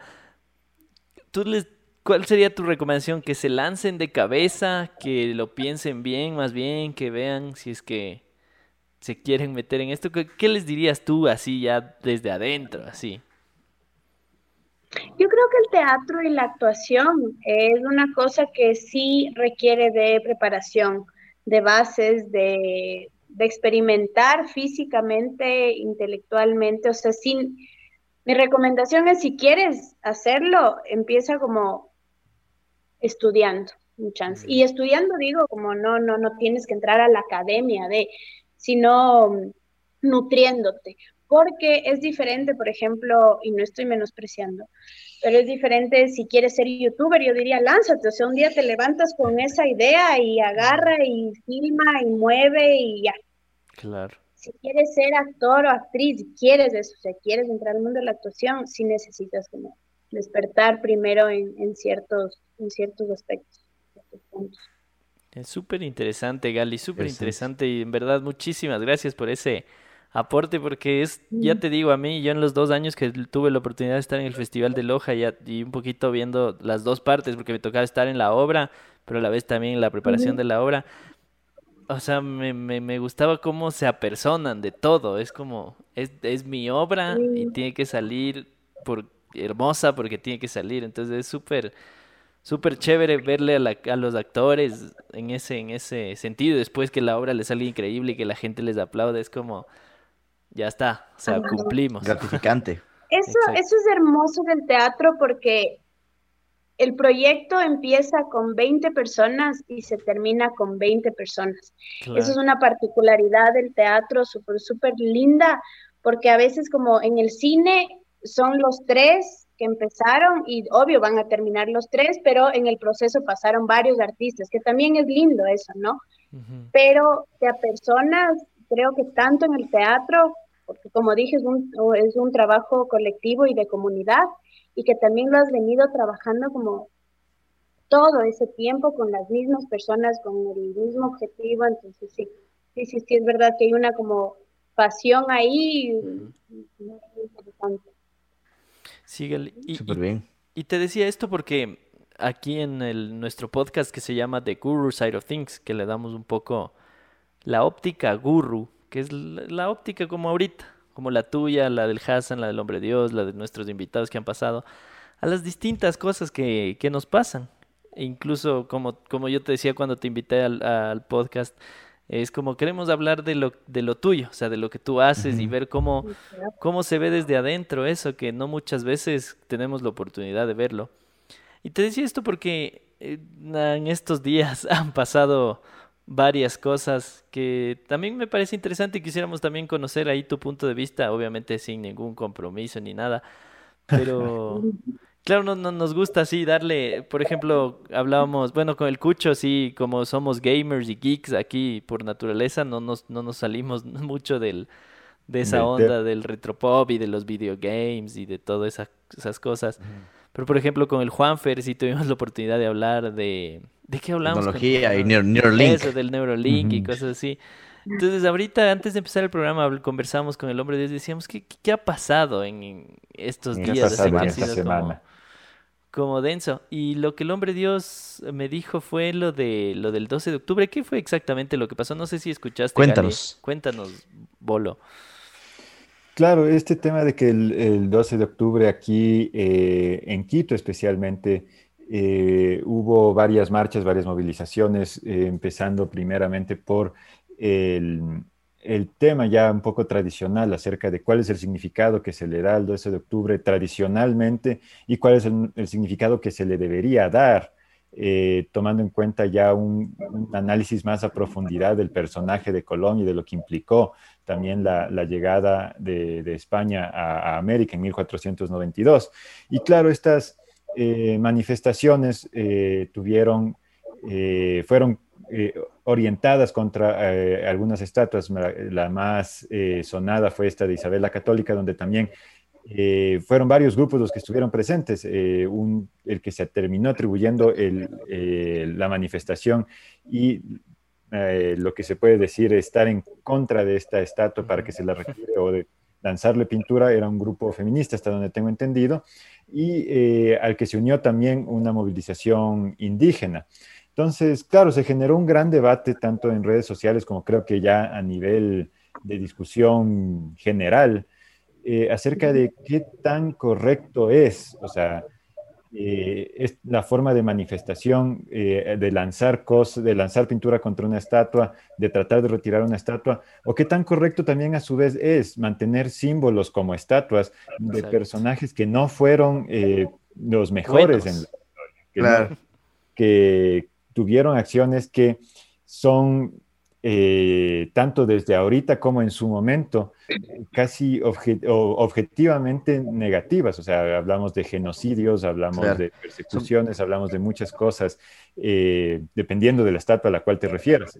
Y esto tiene mucho que ver porque llevamos ya varios meses en los cuales eh, es algo que se ha repetido a nivel mundial. O sea, las estatuas no fueron, en el 2 de octubre no fueron solo eh, aquí en Ecuador, sino también en este, varias ciudades de Estados Unidos. Eh, eh, se realizaron igual los intentos por derrocar estatuas de Colón. Y anteriormente a eso teníamos también las estatuas que fueron derrocadas durante el movimiento de Black Lives Matter de personas, de personajes coloniales que fueron, fueron dueños de esclavos, fueron esclavistas reconocidos. Entonces, el discurso eh, oficial, por, aquí, por así decirlo, aquí en la, en la ciudad, es que, o sea, la estatua es parte de la ciudad, y si es que atentas a la, contra la estatua, estás atentando contra la ciudad. Se genera un debate bien fuerte acerca de qué, qué, es aceptable y qué ya no es aceptable. Ajá, o sea, es solo para aclarar el punto de que no, no nos metemos tanto en lo político, porque no es nuestra onda y no nos gusta tampoco polemizar sobre ese lado, sino más bien es como... yo creo que todos tenemos derecho a protestar, ¿me cachas? Pero ¿en qué punto? Porque, o sea, es que es que es súper es súper loco porque dices, claro, o sea, ¿cómo hay un monumento de un man que, que tuvo esclavos, bro? O sea, es como... Sí, es verdad. ¿Cachas? Pero ¿en qué punto está bueno bajarse la, la cosa esa? O sea, es como las... Pero también, claro, en los Estados Unidos es más, o sea, es diferente ahí también, porque ahí sí tienen literal de gente que tuvo esclavos y hay mucha gente que todavía tiene ese pensamiento como que dice, está bien. No, sí, aquí también. Claro. Como parte de la colonización, la parte que fue más violentada. Entonces, si lo queremos incluso, incluso, incluso, lo que lo que yo escuché hoy, hoy en un programa en la radio es que hubo hasta marchas que eran de la o, no, no me acuerdo exactamente qué era la palabra, pero era como en pro de la españolización. En favor de la hispanidad. La hispanidad, eso, hispanidad, perdón. Y claro, es que dices como o sea, ¿qué, visión Pero loco, no podemos, no podemos negar nuestra historia tampoco. O sea, es una desgracia. una desgracia. pero nosotros somos una consecuencia de eso. Y no solo nosotros, sino gran parte de las personas que viven en las Américas, en Sur y Norte de América, fueron influenciados por los españoles. O sea, pero sabes, sabes no podemos negar. Y es, una tristeza porque fue un genocidio, fue una matanza, pero pero por eso digo, es como, ¿por qué, ¿por, qué, ¿por qué te pones a hacer Día de la Hispanidad y no Día de la Indígena? Pero así sí, verás, aquí en los Estados Unidos ya se lo ha cambiado el nombre. El único que sigue llamándolo como Christopher Columbus Day es Donald Trump en todas sus publicaciones de Twitter. Obvio, obvio. Pero de aquí, por ejemplo, en Los Ángeles se lo llama Indigenous People Day. Claro. Y yo, de lo que sabía en Latinoamérica, en México, se lo celebra como el Día de la Raza. Ajá. Sí, hay lugares donde es el Día de la Raza y lugares donde se está tratando de hacer que sea precisamente el Día de los Pueblos Indígenas, pero en el, eh, en el, en el inconsciente colectivo, o sea, lo primero que dices 12 de octubre es descubrimiento de América. Y ya, o sea, históricamente hay tantas... Eh, o sea, tantos debates que ya se han resuelto porque no fue un descubrimiento, porque había gente aquí. Claro, fue una colonización conquista. Eh, nos crearon. Claro, entonces, con base en eso ya, o sea, se dice en los círculos académicos, como que ya no es el descubrimiento de América por esto, por esto, por esto.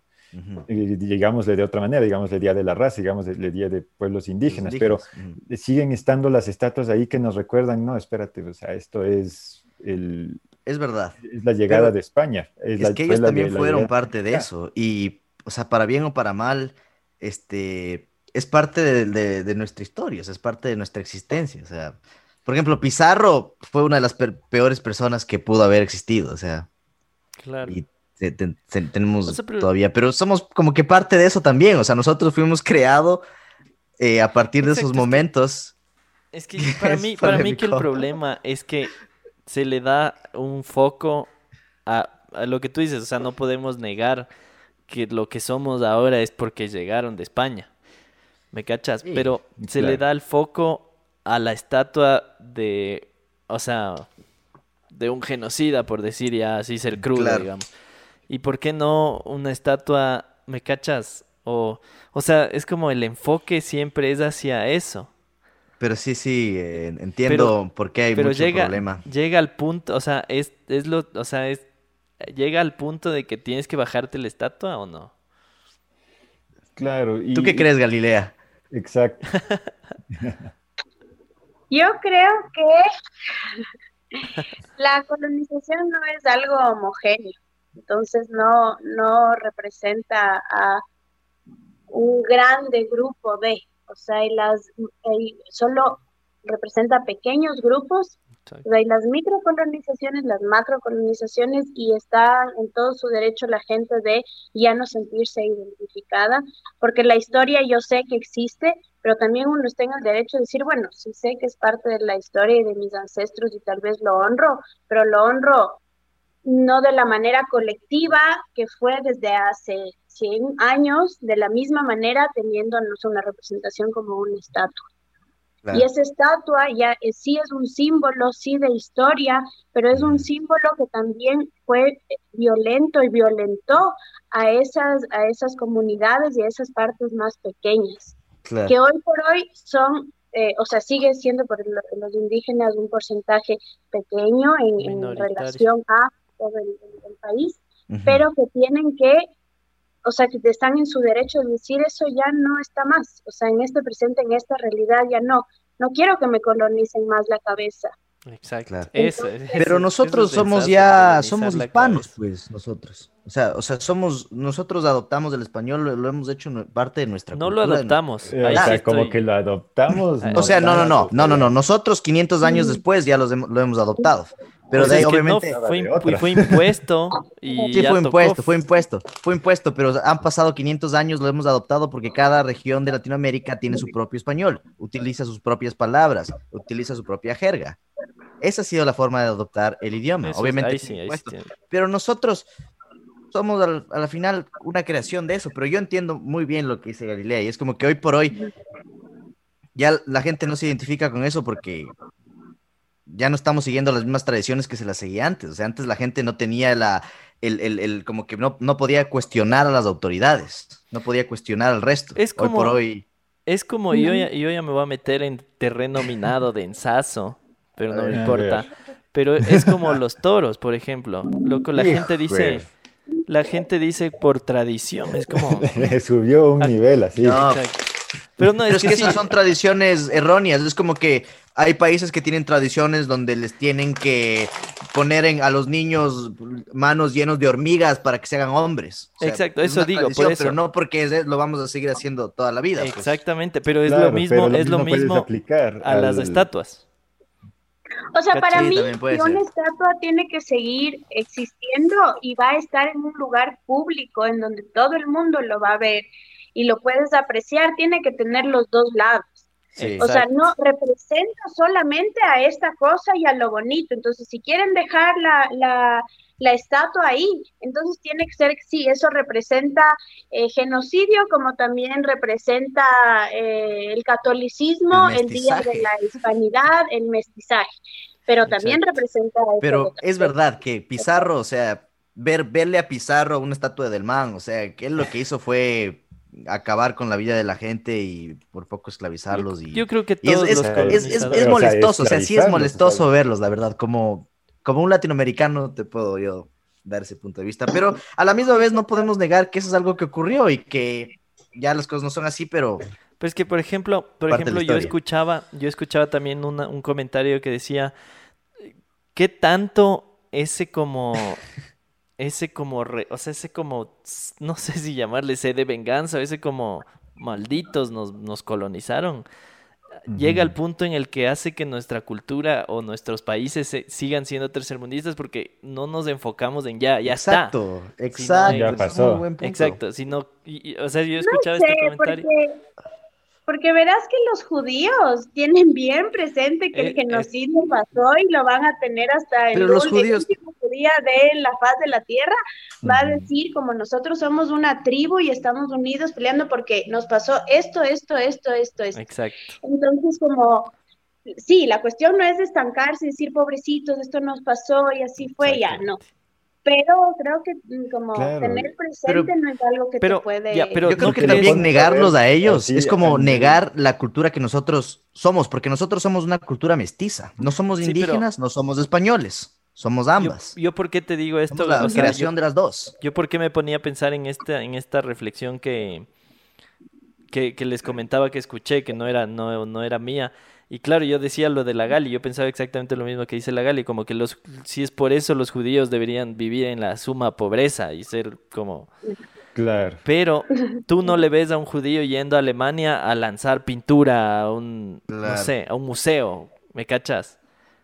O cosas así. no, porque Entonces, ellos tienen No, miles pero es que ellos tienen un tema que más ya político. representan lo que pasó. Exacto, pero es, ¿cachai? es- pero es eso- diferente.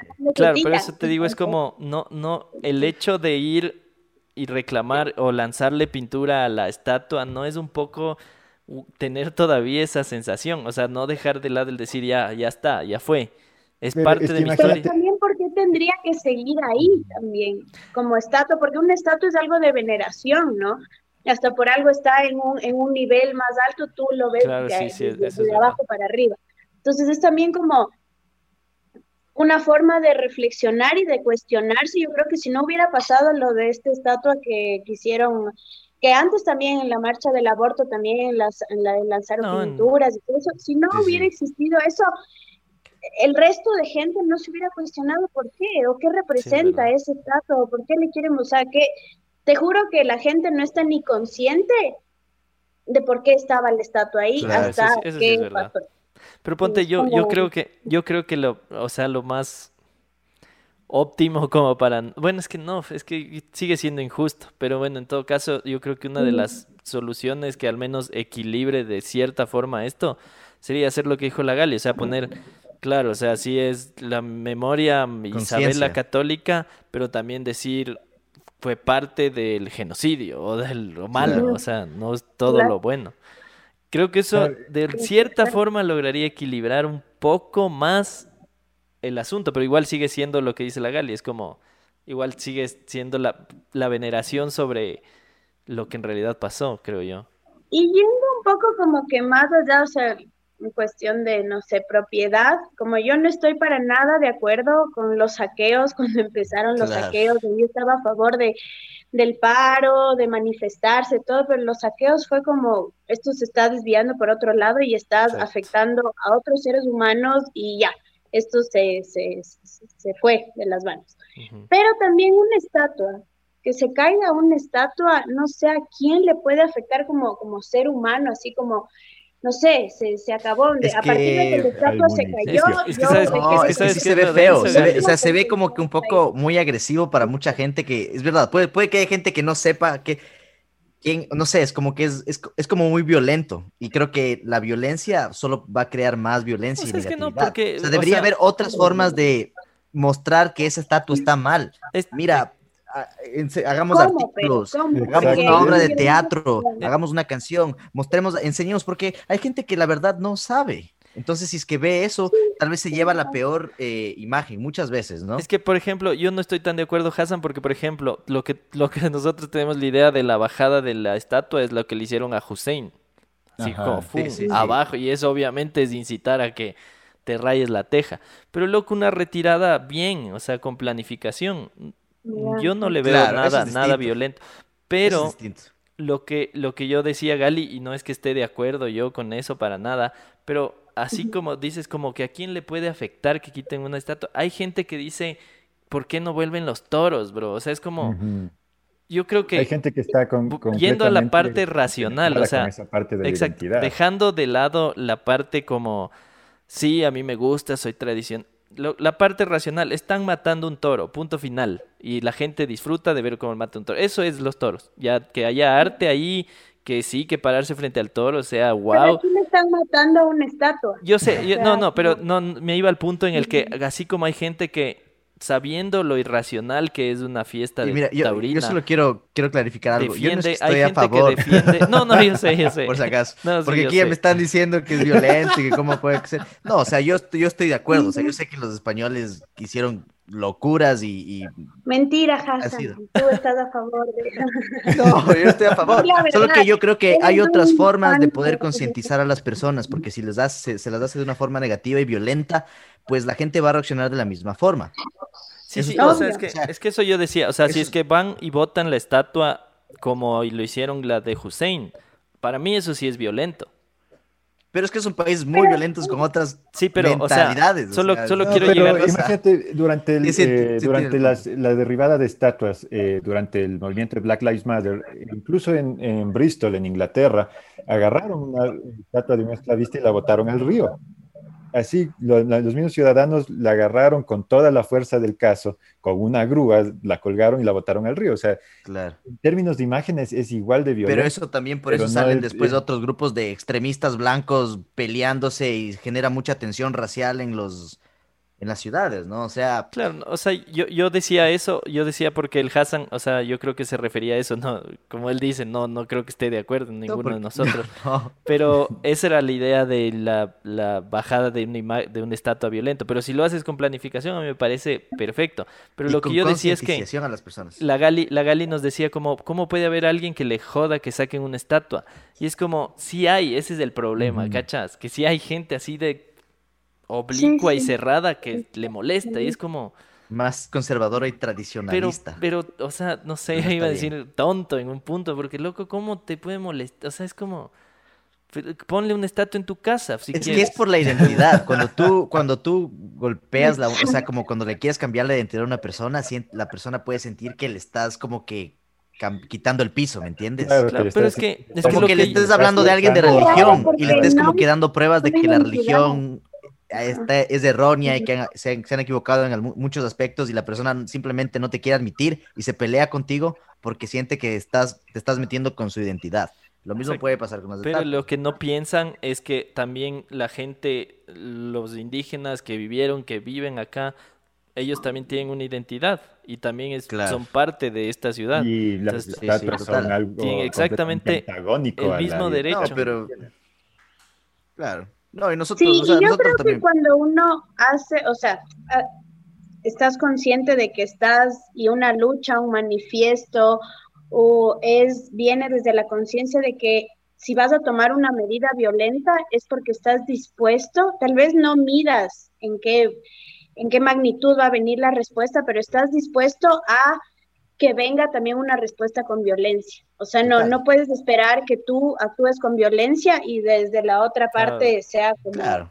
No, todo bien. O sea, cuando, no sé, si, es que llega a pasar algo desde la parte para los indígenas o hacia los indígenas de este grupo de hispánicos, machos, no, es como... Y lo peor es que dañan, dañan los términos, porque hispano, ¿quién, qué es, ¿quién es un hispano? Una persona que habla español, así como un anglosajón, una persona que habla inglés, nosotros somos hispanos, no es que somos ahí a favor de los colonistas. Sí, sí. Es un término que le están dañando ahí. Sí, es súper complejo, pero yo creo que sí, sí se debería equilibrar la balanza y como como les digo, o sea, o sea, si no, Pero ¿cómo? ¿Cuál sería es que ya no funcionan en el siglo XXI, ya pues, o sea, hay que cambiar, ¿me entiendes? Si es que la gente no se identifica, no se siente bien, pues no es que Exacto. va a tener que seguir, no. E, eso, eso digo, eso digo, o sea, lo, lo ideal sería que se quiten, ¿cacha? o sea, eso sería lo ideal y lo perfecto. Pero si ya salieron a decir que las estatuas son parte de la ciudad y que atentar contra la estatua es atentar contra la ciudad, es porque ya vemos un poco la visión que tienen. Bueno, dale, no quieres quitar, por lo menos pon ahí que entonces no es, no es la santa más o la mejor persona del mundo. Claro. Exacto, que nos salvó a todos. Exacto. Cuando también que fue una Las estatuas, las estatuas le hicieron en la época de la colonia, donde había eh, racismo, donde nos veían mal a nosotros, a los mestizos, a los españoles. Es Yo realmente no creo que esas estatuas estén ahí desde la etapa de la colonia. Algunas de esas tal vez sí. Eso se demostró también en, eh, en Estados Unidos, también todas estas estatuas esclavistas, de, esclavistas que había en el sur, que había en Georgia, que había en Alabama, eh, eran estatuas que se pusieron incluso en el siglo XX, la gran mayoría, por gobernadores que estaban tratando de fortalecer el sentimiento de la segregación en el momento, de la segregación racial en el momento en el que era políticamente conveniente para ellos. Aquí también... Es que son símbolos los redondeles, Exacto. las estatuas de los redondeles y todo eso no son que tienen 200, 300 años de Pero entonces cambiemos el nombre de las calles, pues también de una vez. Sí, debería ser. Ya cambiemos el... Pero ¿a qué le cambiamos? ¿A quién? ¿A qué le cambiamos? ¿Atahualpa? No, allá tenemos un estadio, Atahualpa. Claro, Pero ¿qué, qué, qué, cambiamos a qué? O sea, ¿qué, ¿cuál es la nueva identidad sudamericana, ecuatoriana? no necesariamente ecuatoriana, o sea, ya no quieres ligarte hacia lo, hacia lo más antiguo, lígate a los, a, los héroes ecuatorianos que ya tenemos, o sea, a un Richard Carapaz. Chito Vera. Richard Carapaz, Chito, Chito Vera. Tim Delgado. Eso, en vez, de que, en vez de que se llame la calle Isabel la Católica, que se llame la avenida Chito Vera. ¿Qué tal? Perfecto. Qué tan chévere sería decir Esa es una realidad que tienen todos los países latinos, ¿no? México también, Bolivia, Ecuador, Perú, o sea, es una realidad que... Claro, como pueblos, pueblos golpeados. Somos pueblos. ¿Dónde vives? En la Chito Vera y Richard Carapaz. Qué increíble sería. Chito Vera 3600. Chito Vera N340. Por suerte, por suerte sí tenemos la avenida Eloy Alfaro. Claro, esa ya hay. Pero... Pero García Moreno, ¿qué? ¿Qué pasó? ¿Qué? Claro que hay, es la, la del... no, por supuesto que hay, claro que hay. Pero ya, ya vas a querer cambiar ese o no? Ese no, también García Moreno también es un personaje ecuatoriano propiamente. Pero no, es tan bueno tampoco, ya si vamos a ese punto. Es que es el tema, o sea, todas las figuras tienen su punto negativo y su punto positivo. Y ahí es, eh, ahí es el punto precisamente lo que decía la, lo que decía la Galilea. Eh, o sea, una estatua es un, eh, un, símbolo de remembranza que exalta a la persona o exalta a lo que sea. Entonces, eh, realmente esa estatua muy rara vez te va a hacer ver el punto negativo. Y por eso, o sea, el, único lugar donde, donde se puede analizar la historia no es en una estatua, es en un libro. Pues en un libro te va a decir lo positivo y lo negativo. y la estatua siempre te va a exaltar como que lo, lo positivo o negativo si es que es un monumento ya, digamos, como, como los monumentos precisamente que hay acerca del, del holocausto en Alemania. Entonces, o se tiene que idear una, una forma en la que las estatuas muestren, muestren ese lado positivo y negativo a la vez, o quitarlas de todas. De, o solo mostrar la realidad. Esto es lo que pasó, esta persona mató Exacto. de personas, pero a causa de esto existió todo esto. O, o, sea, una, una, consecuencia fue esto, sea para bien o para mal, o sea, informar a la gente, concientizar. Exacto, no, no puedes negar la historia. Exacto, eso sí es verdad, Hassan, pero yo creo que más bien la, la concientización o la el enfoque debería ir a la, a la gente que defiende una estatua, brother, o que quiere bajarse una estatua, sino decir, o sea, es como, como ponerse, se me fue, empatía. Claro. O sea, es cachar que el otro también tiene derecho a decir, no, brother, esta man mató a un millón de personas. O sea, y que entienda y que diga, sí, es verdad. O sea, ya, bájate.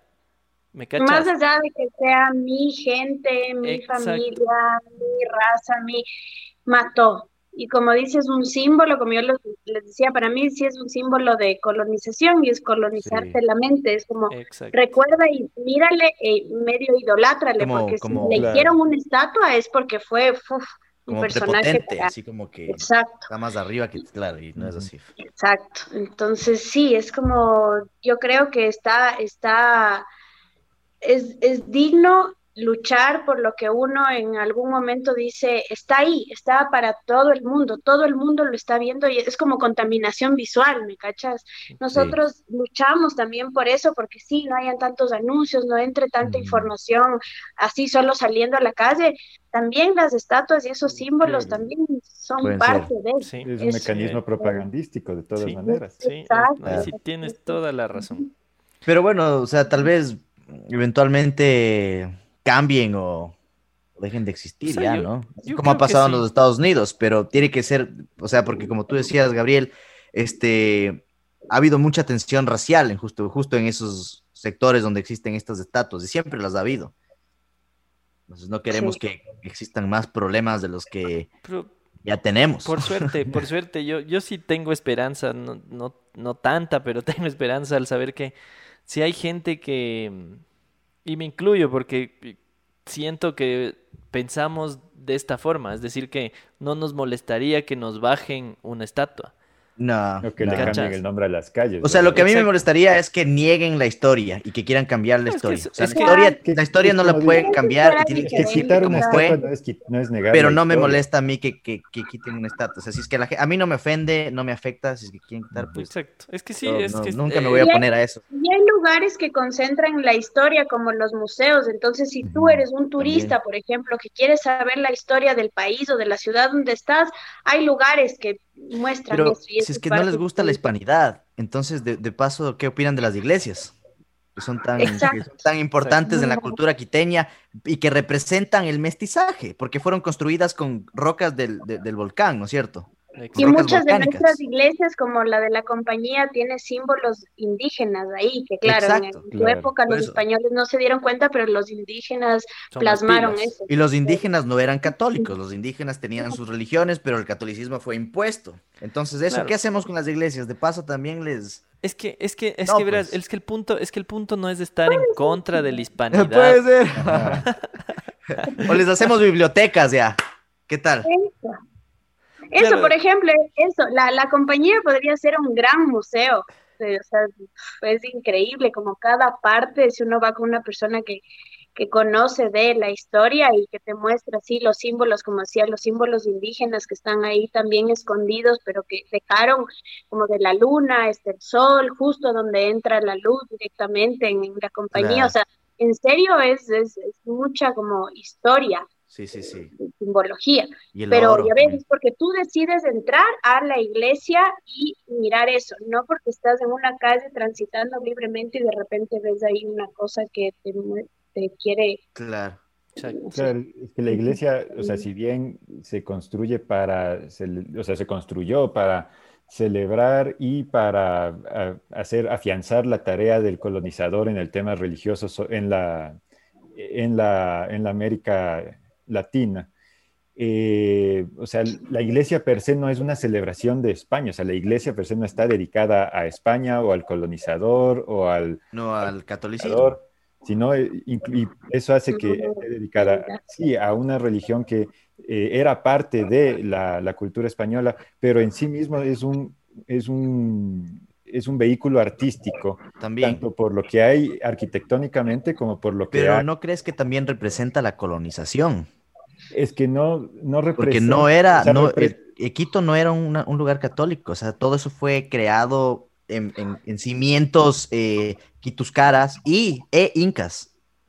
Claro, y por eso mismo incluso, o sea, podría, se puede defender, si es que ya te vas hacia mucho más atrás, la idea de que incluso los nombres incas son, Claro, son son nombres de- de colonizadores. colonizadores para los pueblos andinos. Por el es que- español que hablamos. Ajá. Pero en ese sentido, o sea, esas son cosas que ya, eh, ya, ya están impuestas y son representaciones artísticas que ya fueron, eh, ya sufrieron incluso un sincretismo cultural, como menciona, la, como menciona Galilea, por todo lo que encuentras en la compañía, en los, en los, en los rasgos que tienen los rostros de los ángeles, en la, eh, en la celebración, en los Sí, que se hacen sí, los signos en la, luna y el sol. yo creo que yo- Entonces, no, no es algo únicamente destinado a vanagloriar a la, a la colonización, sino Sí. que es, una, es ya Es una un reflejo. artística que quedó como remanente de eso, de lo que Y sí es un reflejo de la gente también, de lo cómo Claro, eran las lo- personas. Por eso tú ves, o sea, la- la- las facciones de las personas es, Mm. es como que más de lo representaba más a las personas, ¿no? claro, No es como un que- español ahí, Claro. claro. Yo lo único Entonces- que digo es que yo creo que el enfoque debe ir hacia el lado de, de soltar, o sea, como que, que no te moleste que te bajen la estatua, ¿me cachas? O sea, no te Claro. están yendo a romper las ventanas de la casa, brother. Yo creo que el enfoque tiene Claro. que ir así, ¿me cachas? Y tanto de un lado como del otro, o sea, tanto los que detestan la hispanidad y dicen, o sea, se entiende, nadie está discutiendo y nadie dice que esté bien o que esté mal. Es solo soltar, o sea, loco, es como de empatía, Sí, sí, ponerse sí. en el lado del otro y saber que también tiene derecho a estar, a ver del otro lado. Y ya, Sí, de hecho sí. acá tenemos un mensaje de la lindura Zaragoza que dice, aquí no se habla de esa problemática en absoluto. Nadie reconoce el racismo e injusticia que sigue latente. No es algo que ya pasó. Hay que empezar por hablar del tema y lo que pasó, lo de las estatuas, al menos logró que se hable un poquito Un de este tema, más. que está personalmente orgullosa de lo que hicieron. Y sí, es un poquito lo que dijo la Gali también, es como si no, si no, si no hubieran lanzado la pintura a la estatua, no estaríamos hablando de esto y seguiría ahí. Claro.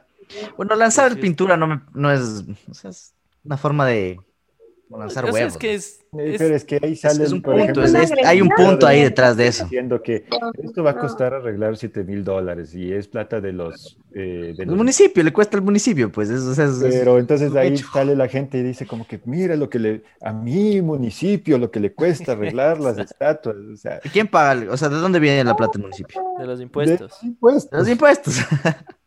Pero es Pero que sí. esa es la postura. Bueno, pero no es que la- te va a la costar, no es que necesitas. 5 dólares más por las estatuas, tampoco. o sea, No, y aparte, no es que tampoco utilizan que bestia los impuestos para hacer wow. claro. Pero bueno, eso es un tema. Pero ves, es interesante porque las- la, la- o sea, las iglesias también representan eso. Y es como que ya la gente, lo que nosotros nos convertimos, es un reflejo de nosotros. O sea, nosotros no, no, ya no somos ya, la- los incas fueron, ya no O sea, mayoría. Obvio, si uno, se, si uno quiere hacer una revolución desde cero y matar la historia y comenzar como ser, no sé, es un poco lo que hizo Hitler, ¿no? Vamos a eliminar Claro, absolutamente, o como conquistaron Estados Unidos, matémosles a todos los cherokees que hay aquí porque nosotros vamos a empezar desde cero. Entonces, si es así, obvio, hay que romper todo y todas las iglesias quemar y todo, todo lo que represente algo del pasado Sí, pero tocará. Si la revolución viene desde ahí, como sí, en algún momento tal vez se, se ve así. depende pero yo creo que eso siempre va a traer peores cosas. Claro, sí, ese no es del punto, pero... No es de- es- eso no es una buena forma de lograrlo, porque así como a nosotros nos colonizaron, eso ha, ha traído muchos problemas a lo Claro, largo so- de la solo historia la otros países. empatía. Empatía es la Y empatía está bien, o sea, eso, eso sí, o sea, es, es como que... O sea, yo nunca me pondría en contra de gente si- sintiéndose mal por tener una estatua o algo así, o sea, ¿qué me va a afectar a mí? Claro, eso sí. Pero también había, o sea, tendría que haber la empatía también desde el otro lado. Si alguien en serio llora y se está sintiendo súper mal porque derrocaron esa estatua, como... Exacto. Exacto, también eso, porque la gente se olvida de otras personas que tal vez, Que es de lado y lado.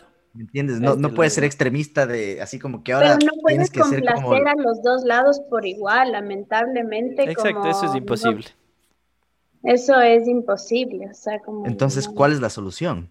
Loco, las No, ¿sabes qué? Es bueno hablarlo, porque ahí salen, salen respuestas. negativo, o Salen quitar las respuestas. estatuas de por sí completamente y si quiere o, pone, o hacer un sitio donde estén todas las estatuas. Ya, en un museo. En un museo. Exacto, o sea, soluciones hay. De ahí, como dice la Gali, complacer a todo el mundo no se va a poder.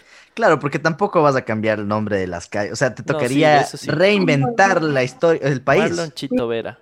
Sería, sería chévere Se reinventar el país, Chito pero. ¿qué, qué somos ahora? O sea, so- porque relativamente no somos tan antiguos, ¿no? Somos, tenemos 500 años de historia, desde 1500 que, o antes que colonizaron eh, Es que, América. es que la his- eh, la historia del, es que la historia viene más atrás. No, Esa por supuesto, pero la historia nuestra como mestizos, como ecuatorianos, como latinoamericanos. Claro, o sea, sí, la historia, ajá. Pero bueno, sí, es, es un tema en el que nos podríamos Pero es un tema muy interesante. Sí, y, súper interesante. y- y y- que se puede extender muchísimo. Pero bueno, Gali, ya estamos llegando al final de nuestro episodio número 6 de The Guru Side of Things. Quiero agradecerte nuevamente por haber estado acá, por haber aceptado nuestra invitación. En realidad fue súper enriquecedor todo lo que hablamos, tanto de arte y de, del teatro y de las producciones artísticas, etcétera. Como lo último, eh, conocer así el punto, el lado guru de las cosas. Así que Gali, nuevamente te agradezco mucho. Espero que no sea la última vez que estés por acá, que te tengamos más Ojalá adelante. que no.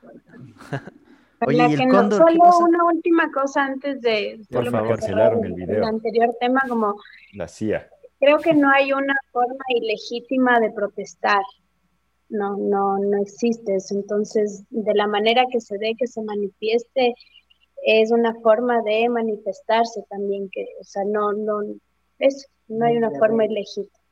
No hay Exacto. reglas para, ese es el- también el, el problema, el pro y el contra. No Exactamente, Gali. El hombre Dios se le fue el internet, dice que la CIA le canceló el video. Sí, algo, No. algo muy raro pasó con mi cámara.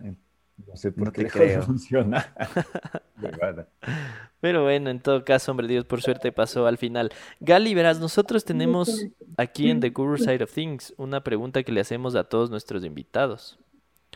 Y es que nos cuenten eh, eh, si tu semana, o sea, de, lunes que pasó hasta hoy, fuera un género musical, por todo lo que te pasó, ¿cómo lo definirías?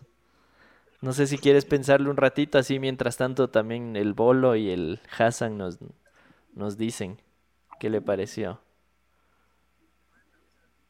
¿Te parece? Sí, tengo ahí, tengo dos opciones, tengo dos opciones Bien. que me vinieron ahí de A una a ver. al estímulo de la pregunta. Pero no, no, bueno, la una es, si es solo de esta semana, Haga solo esto. Sí, sí, sí, sí, sí. eh, Polo y Pan, una canción que se llama Mexicali. ¿Ya? Bien. Esa es la una, ya que digan la siguiente. A ver, Hassan, vos, Bolo. Yo, yo creo que mi semana fue un jazz con un poco de lo-fi también. Empezó jazz y se fue como que lofiando. Denso. ¿Y tú, hombre Sí. Dios? Eh, eh, antes, de, antes del hombre Dios, está Kimchi en sintonía. Hassan, por favor, haznos los Thank you for thank you for your podcast live Guru Side of Things. Kimchi, you are the best. Kimchi es una amiga amiga de nosotros de, de algún tiempo y, y we love you Kimchi. Thank you so much for being here. Gracias Kimchi. Hombre Dios, vos, si, si tu semana fuera un género musical. Yo creo que fue una, un, un ska de la tercera ola, sí, movido, pero siempre entretenidón. Pero más como Rancid o No FX. No, más bien estaba pensando en algo tipo Less Than Jake, o sea, mucho, ah, so- mucho yeah, más movidón. Excelente. Yo, la mía sería, no sé, un, un trans así denso. Sí, movidito, movidito. Pero sí, ahí, o sea, es como, tiene sus partes disfrutables, pero si le echas toda la semana, es como, wow, deme chance. Pero bueno. Exacto. Gali, nuevamente te quiero agradecer. Como te dije, espero que no sea la última vez que te tengamos por acá, tengamos en alguna otra oportunidad. Y por favor, cuenta con Gurru para transmitir todo lo bueno. Ya sabes que uno de los lemas de Gurru es compartir lo bueno. Nos encanta compartir lo bueno y para nosotros eso es eso, enterarnos de que hay cosas que están haciendo gente como tú, así tan interesante, que hace cosas y produce contenido que enriquece. Así que no dudes en contar con Gurru para transmitir lo bueno. Gracias, muchísimas gracias por la invitación. Creo que esto así de conversar vía online también saca cosas que tal vez en una conversación frente a frente no, no se dice o no se habla. Conocerse desde ese lado como serio, pero también el, el lado no tanto el lado, o el lado de protestar. Entonces, me parece súper interesante lo que están haciendo. Me sentí muy halagada cuando me invitaron. Gracias, chicos. Gracias, Esteban. Eh, y nada, también yo sé que ahora el medio más rápido, eh, nos hemos vuelto también una sociedad súper inmediatista por todo lo que nos pasó. Ya nos venía pasando con el Internet y después de la pandemia el Internet metió el golazo de que estamos dependiendo solamente de eso pero decirles que sí son de las personas que quieren ver y sentir y necesitan vivir un lado más en vivo y con cosas, arte en vivo, busquen también. Tal vez ahorita no estamos como promocionando, no hay tantas vías, pero hay propuestas, pero hay cosas que están sucediendo y que están pasando y no es solo vía internet. Exacto. Así que Excelente. excelente recomendación. También antes de, de pasar a las palabras finales de, de todo el crew, eh, quería recordarles que no se olviden, tenemos más contenido en Gurru, ya que, que la Gali decía también, tenemos por ahí el, el mundial que está llevándose a cabo, que va a estar buenísimo, tenemos este miércoles programa. No se olviden también de dar un buen like, un buen share, pasarse por nuestras redes, que está buenísimo. Gali, también no sé si quieres dar tus redes, la de Fortia, dónde te pueden encontrar, qué páginas, qué redes. Sí, eh, Fortia, en Fortia Producciones, eh, en Instagram, en Facebook, Forte Producciones, y mi trabajo más personal y artístico en Galilea C. Costales, igual en Facebook y en Instagram. Perfecto. Y sí, con eso estaríamos llegando. Hassan, no sé si tienes algo que decir, hombre Dios, también que le vemos ahí el cóndor con el logo de la CIA. cóndor. Con algún logo raro. Con el logo de la CIA, dice.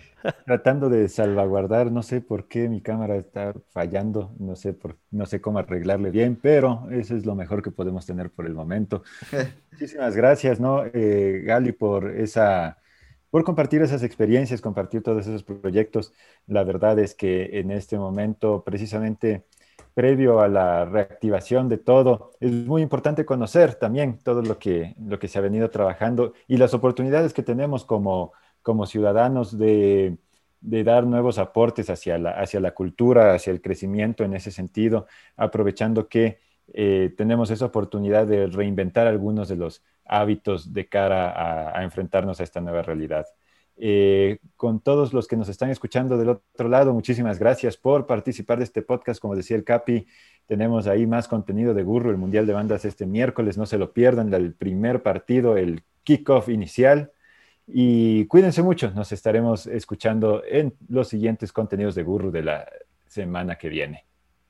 Muchas gracias, hombre Deus. Y Hassan, Tú también cuéntanos qué estás eh, haciendo. ¿Ya te faltaban cuántos subscribers te faltaban? Ah, sí, ocho suscriptores y ya me hago un afiliado en Twitch. Ya, entonces, entonces En Ecuador no utiliza mucho Twitch. Yo, la verdad, este, hago música, voy a empezar a hacer otras cosas, también hago contenido y la verdad, es un gusto haberte conocido, Galilea. Eh, muy enriquecedor la conversación que tuvimos.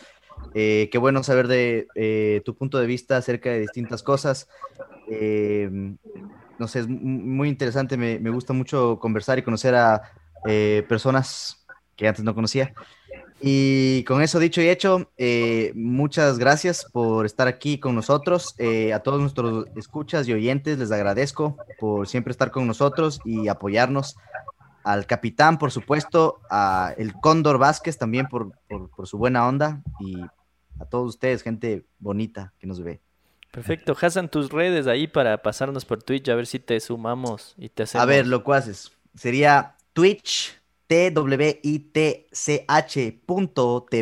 slash hgroove, H-G-R-O-O-V-E, oficial con doble F. Está medio difícil. A ver, voy a, escribir, voy a escribir, voy a escribir, voy a escribir. Lo que pasa es que Kimchi, ella es mi moderadora del canal de Twitch, entonces ella, ya, ella no habla español, pero ella ya cachó que estoy hablando del Twitch y, se avispa. sí, ya escribió, ya escribió. Pero bueno, en todo caso, si, si, tienes chance de escribir, Hassan, ponle ahí, ya le ponemos. Mientras tanto, yo recordarles también que este podcast eh, se va a ser subido a nuestra página de YouTube, que estamos como Radio Gurru 2266, y también la pueden encontrar en Spotify. Eh, vamos a subirla probablemente entre hoy y mañana, así que también si se quieren repetir, si lo quieren compartir, porque estuvo bastante interesante, lo pueden, lo pueden hacer a través de, de, sí, de la página oficial de Facebook, de nuestro canal y bien el Spotify, que eso es como lo más práctico que podemos llegar. Hermanos, qué gusto, hermanes, qué gusto. sí, eh, muchísimas gracias. Qué lindo, qué lindo momento, qué lindo espacio interesante y sobre todo me queda como algo súper importante, ustedes me invitaron como para hablar sobre arte o sobre lo que está pasando y creo que el consumir arte es algo que sí nos ayuda a los artistas, pero también ayuda un montón a quien lo consume, al público. Es una vía para cuestionarse, para conocerse, para el arte también transgrede muchísimo entonces, eh, consúmanlo no solo porque hay que consumir arte y hay que apoyar al arte local, no, no solamente por eso, sino también para que les llegue a uno. Exactamente. gracias, chicos. Gracias a ti, Gali. Hermanes, nos estamos escuchando. Gracias a ustedes por estar ahí del otro lado, porque sin ustedes esto no tendría ningún sentido. Nos veremos dentro de 15 días en lo que es The Guru Side of Things y en el uh. contenido de Guru semanal pilas porque se vienen muchas más cosas. Cuídense mucho, que tengan una excelente semana. Esto fue The Guru Side of Things, episodio número 4. Nos vemos. Chau, chau, chau, chau, chau, chau. Chau, chau, chau. Chau.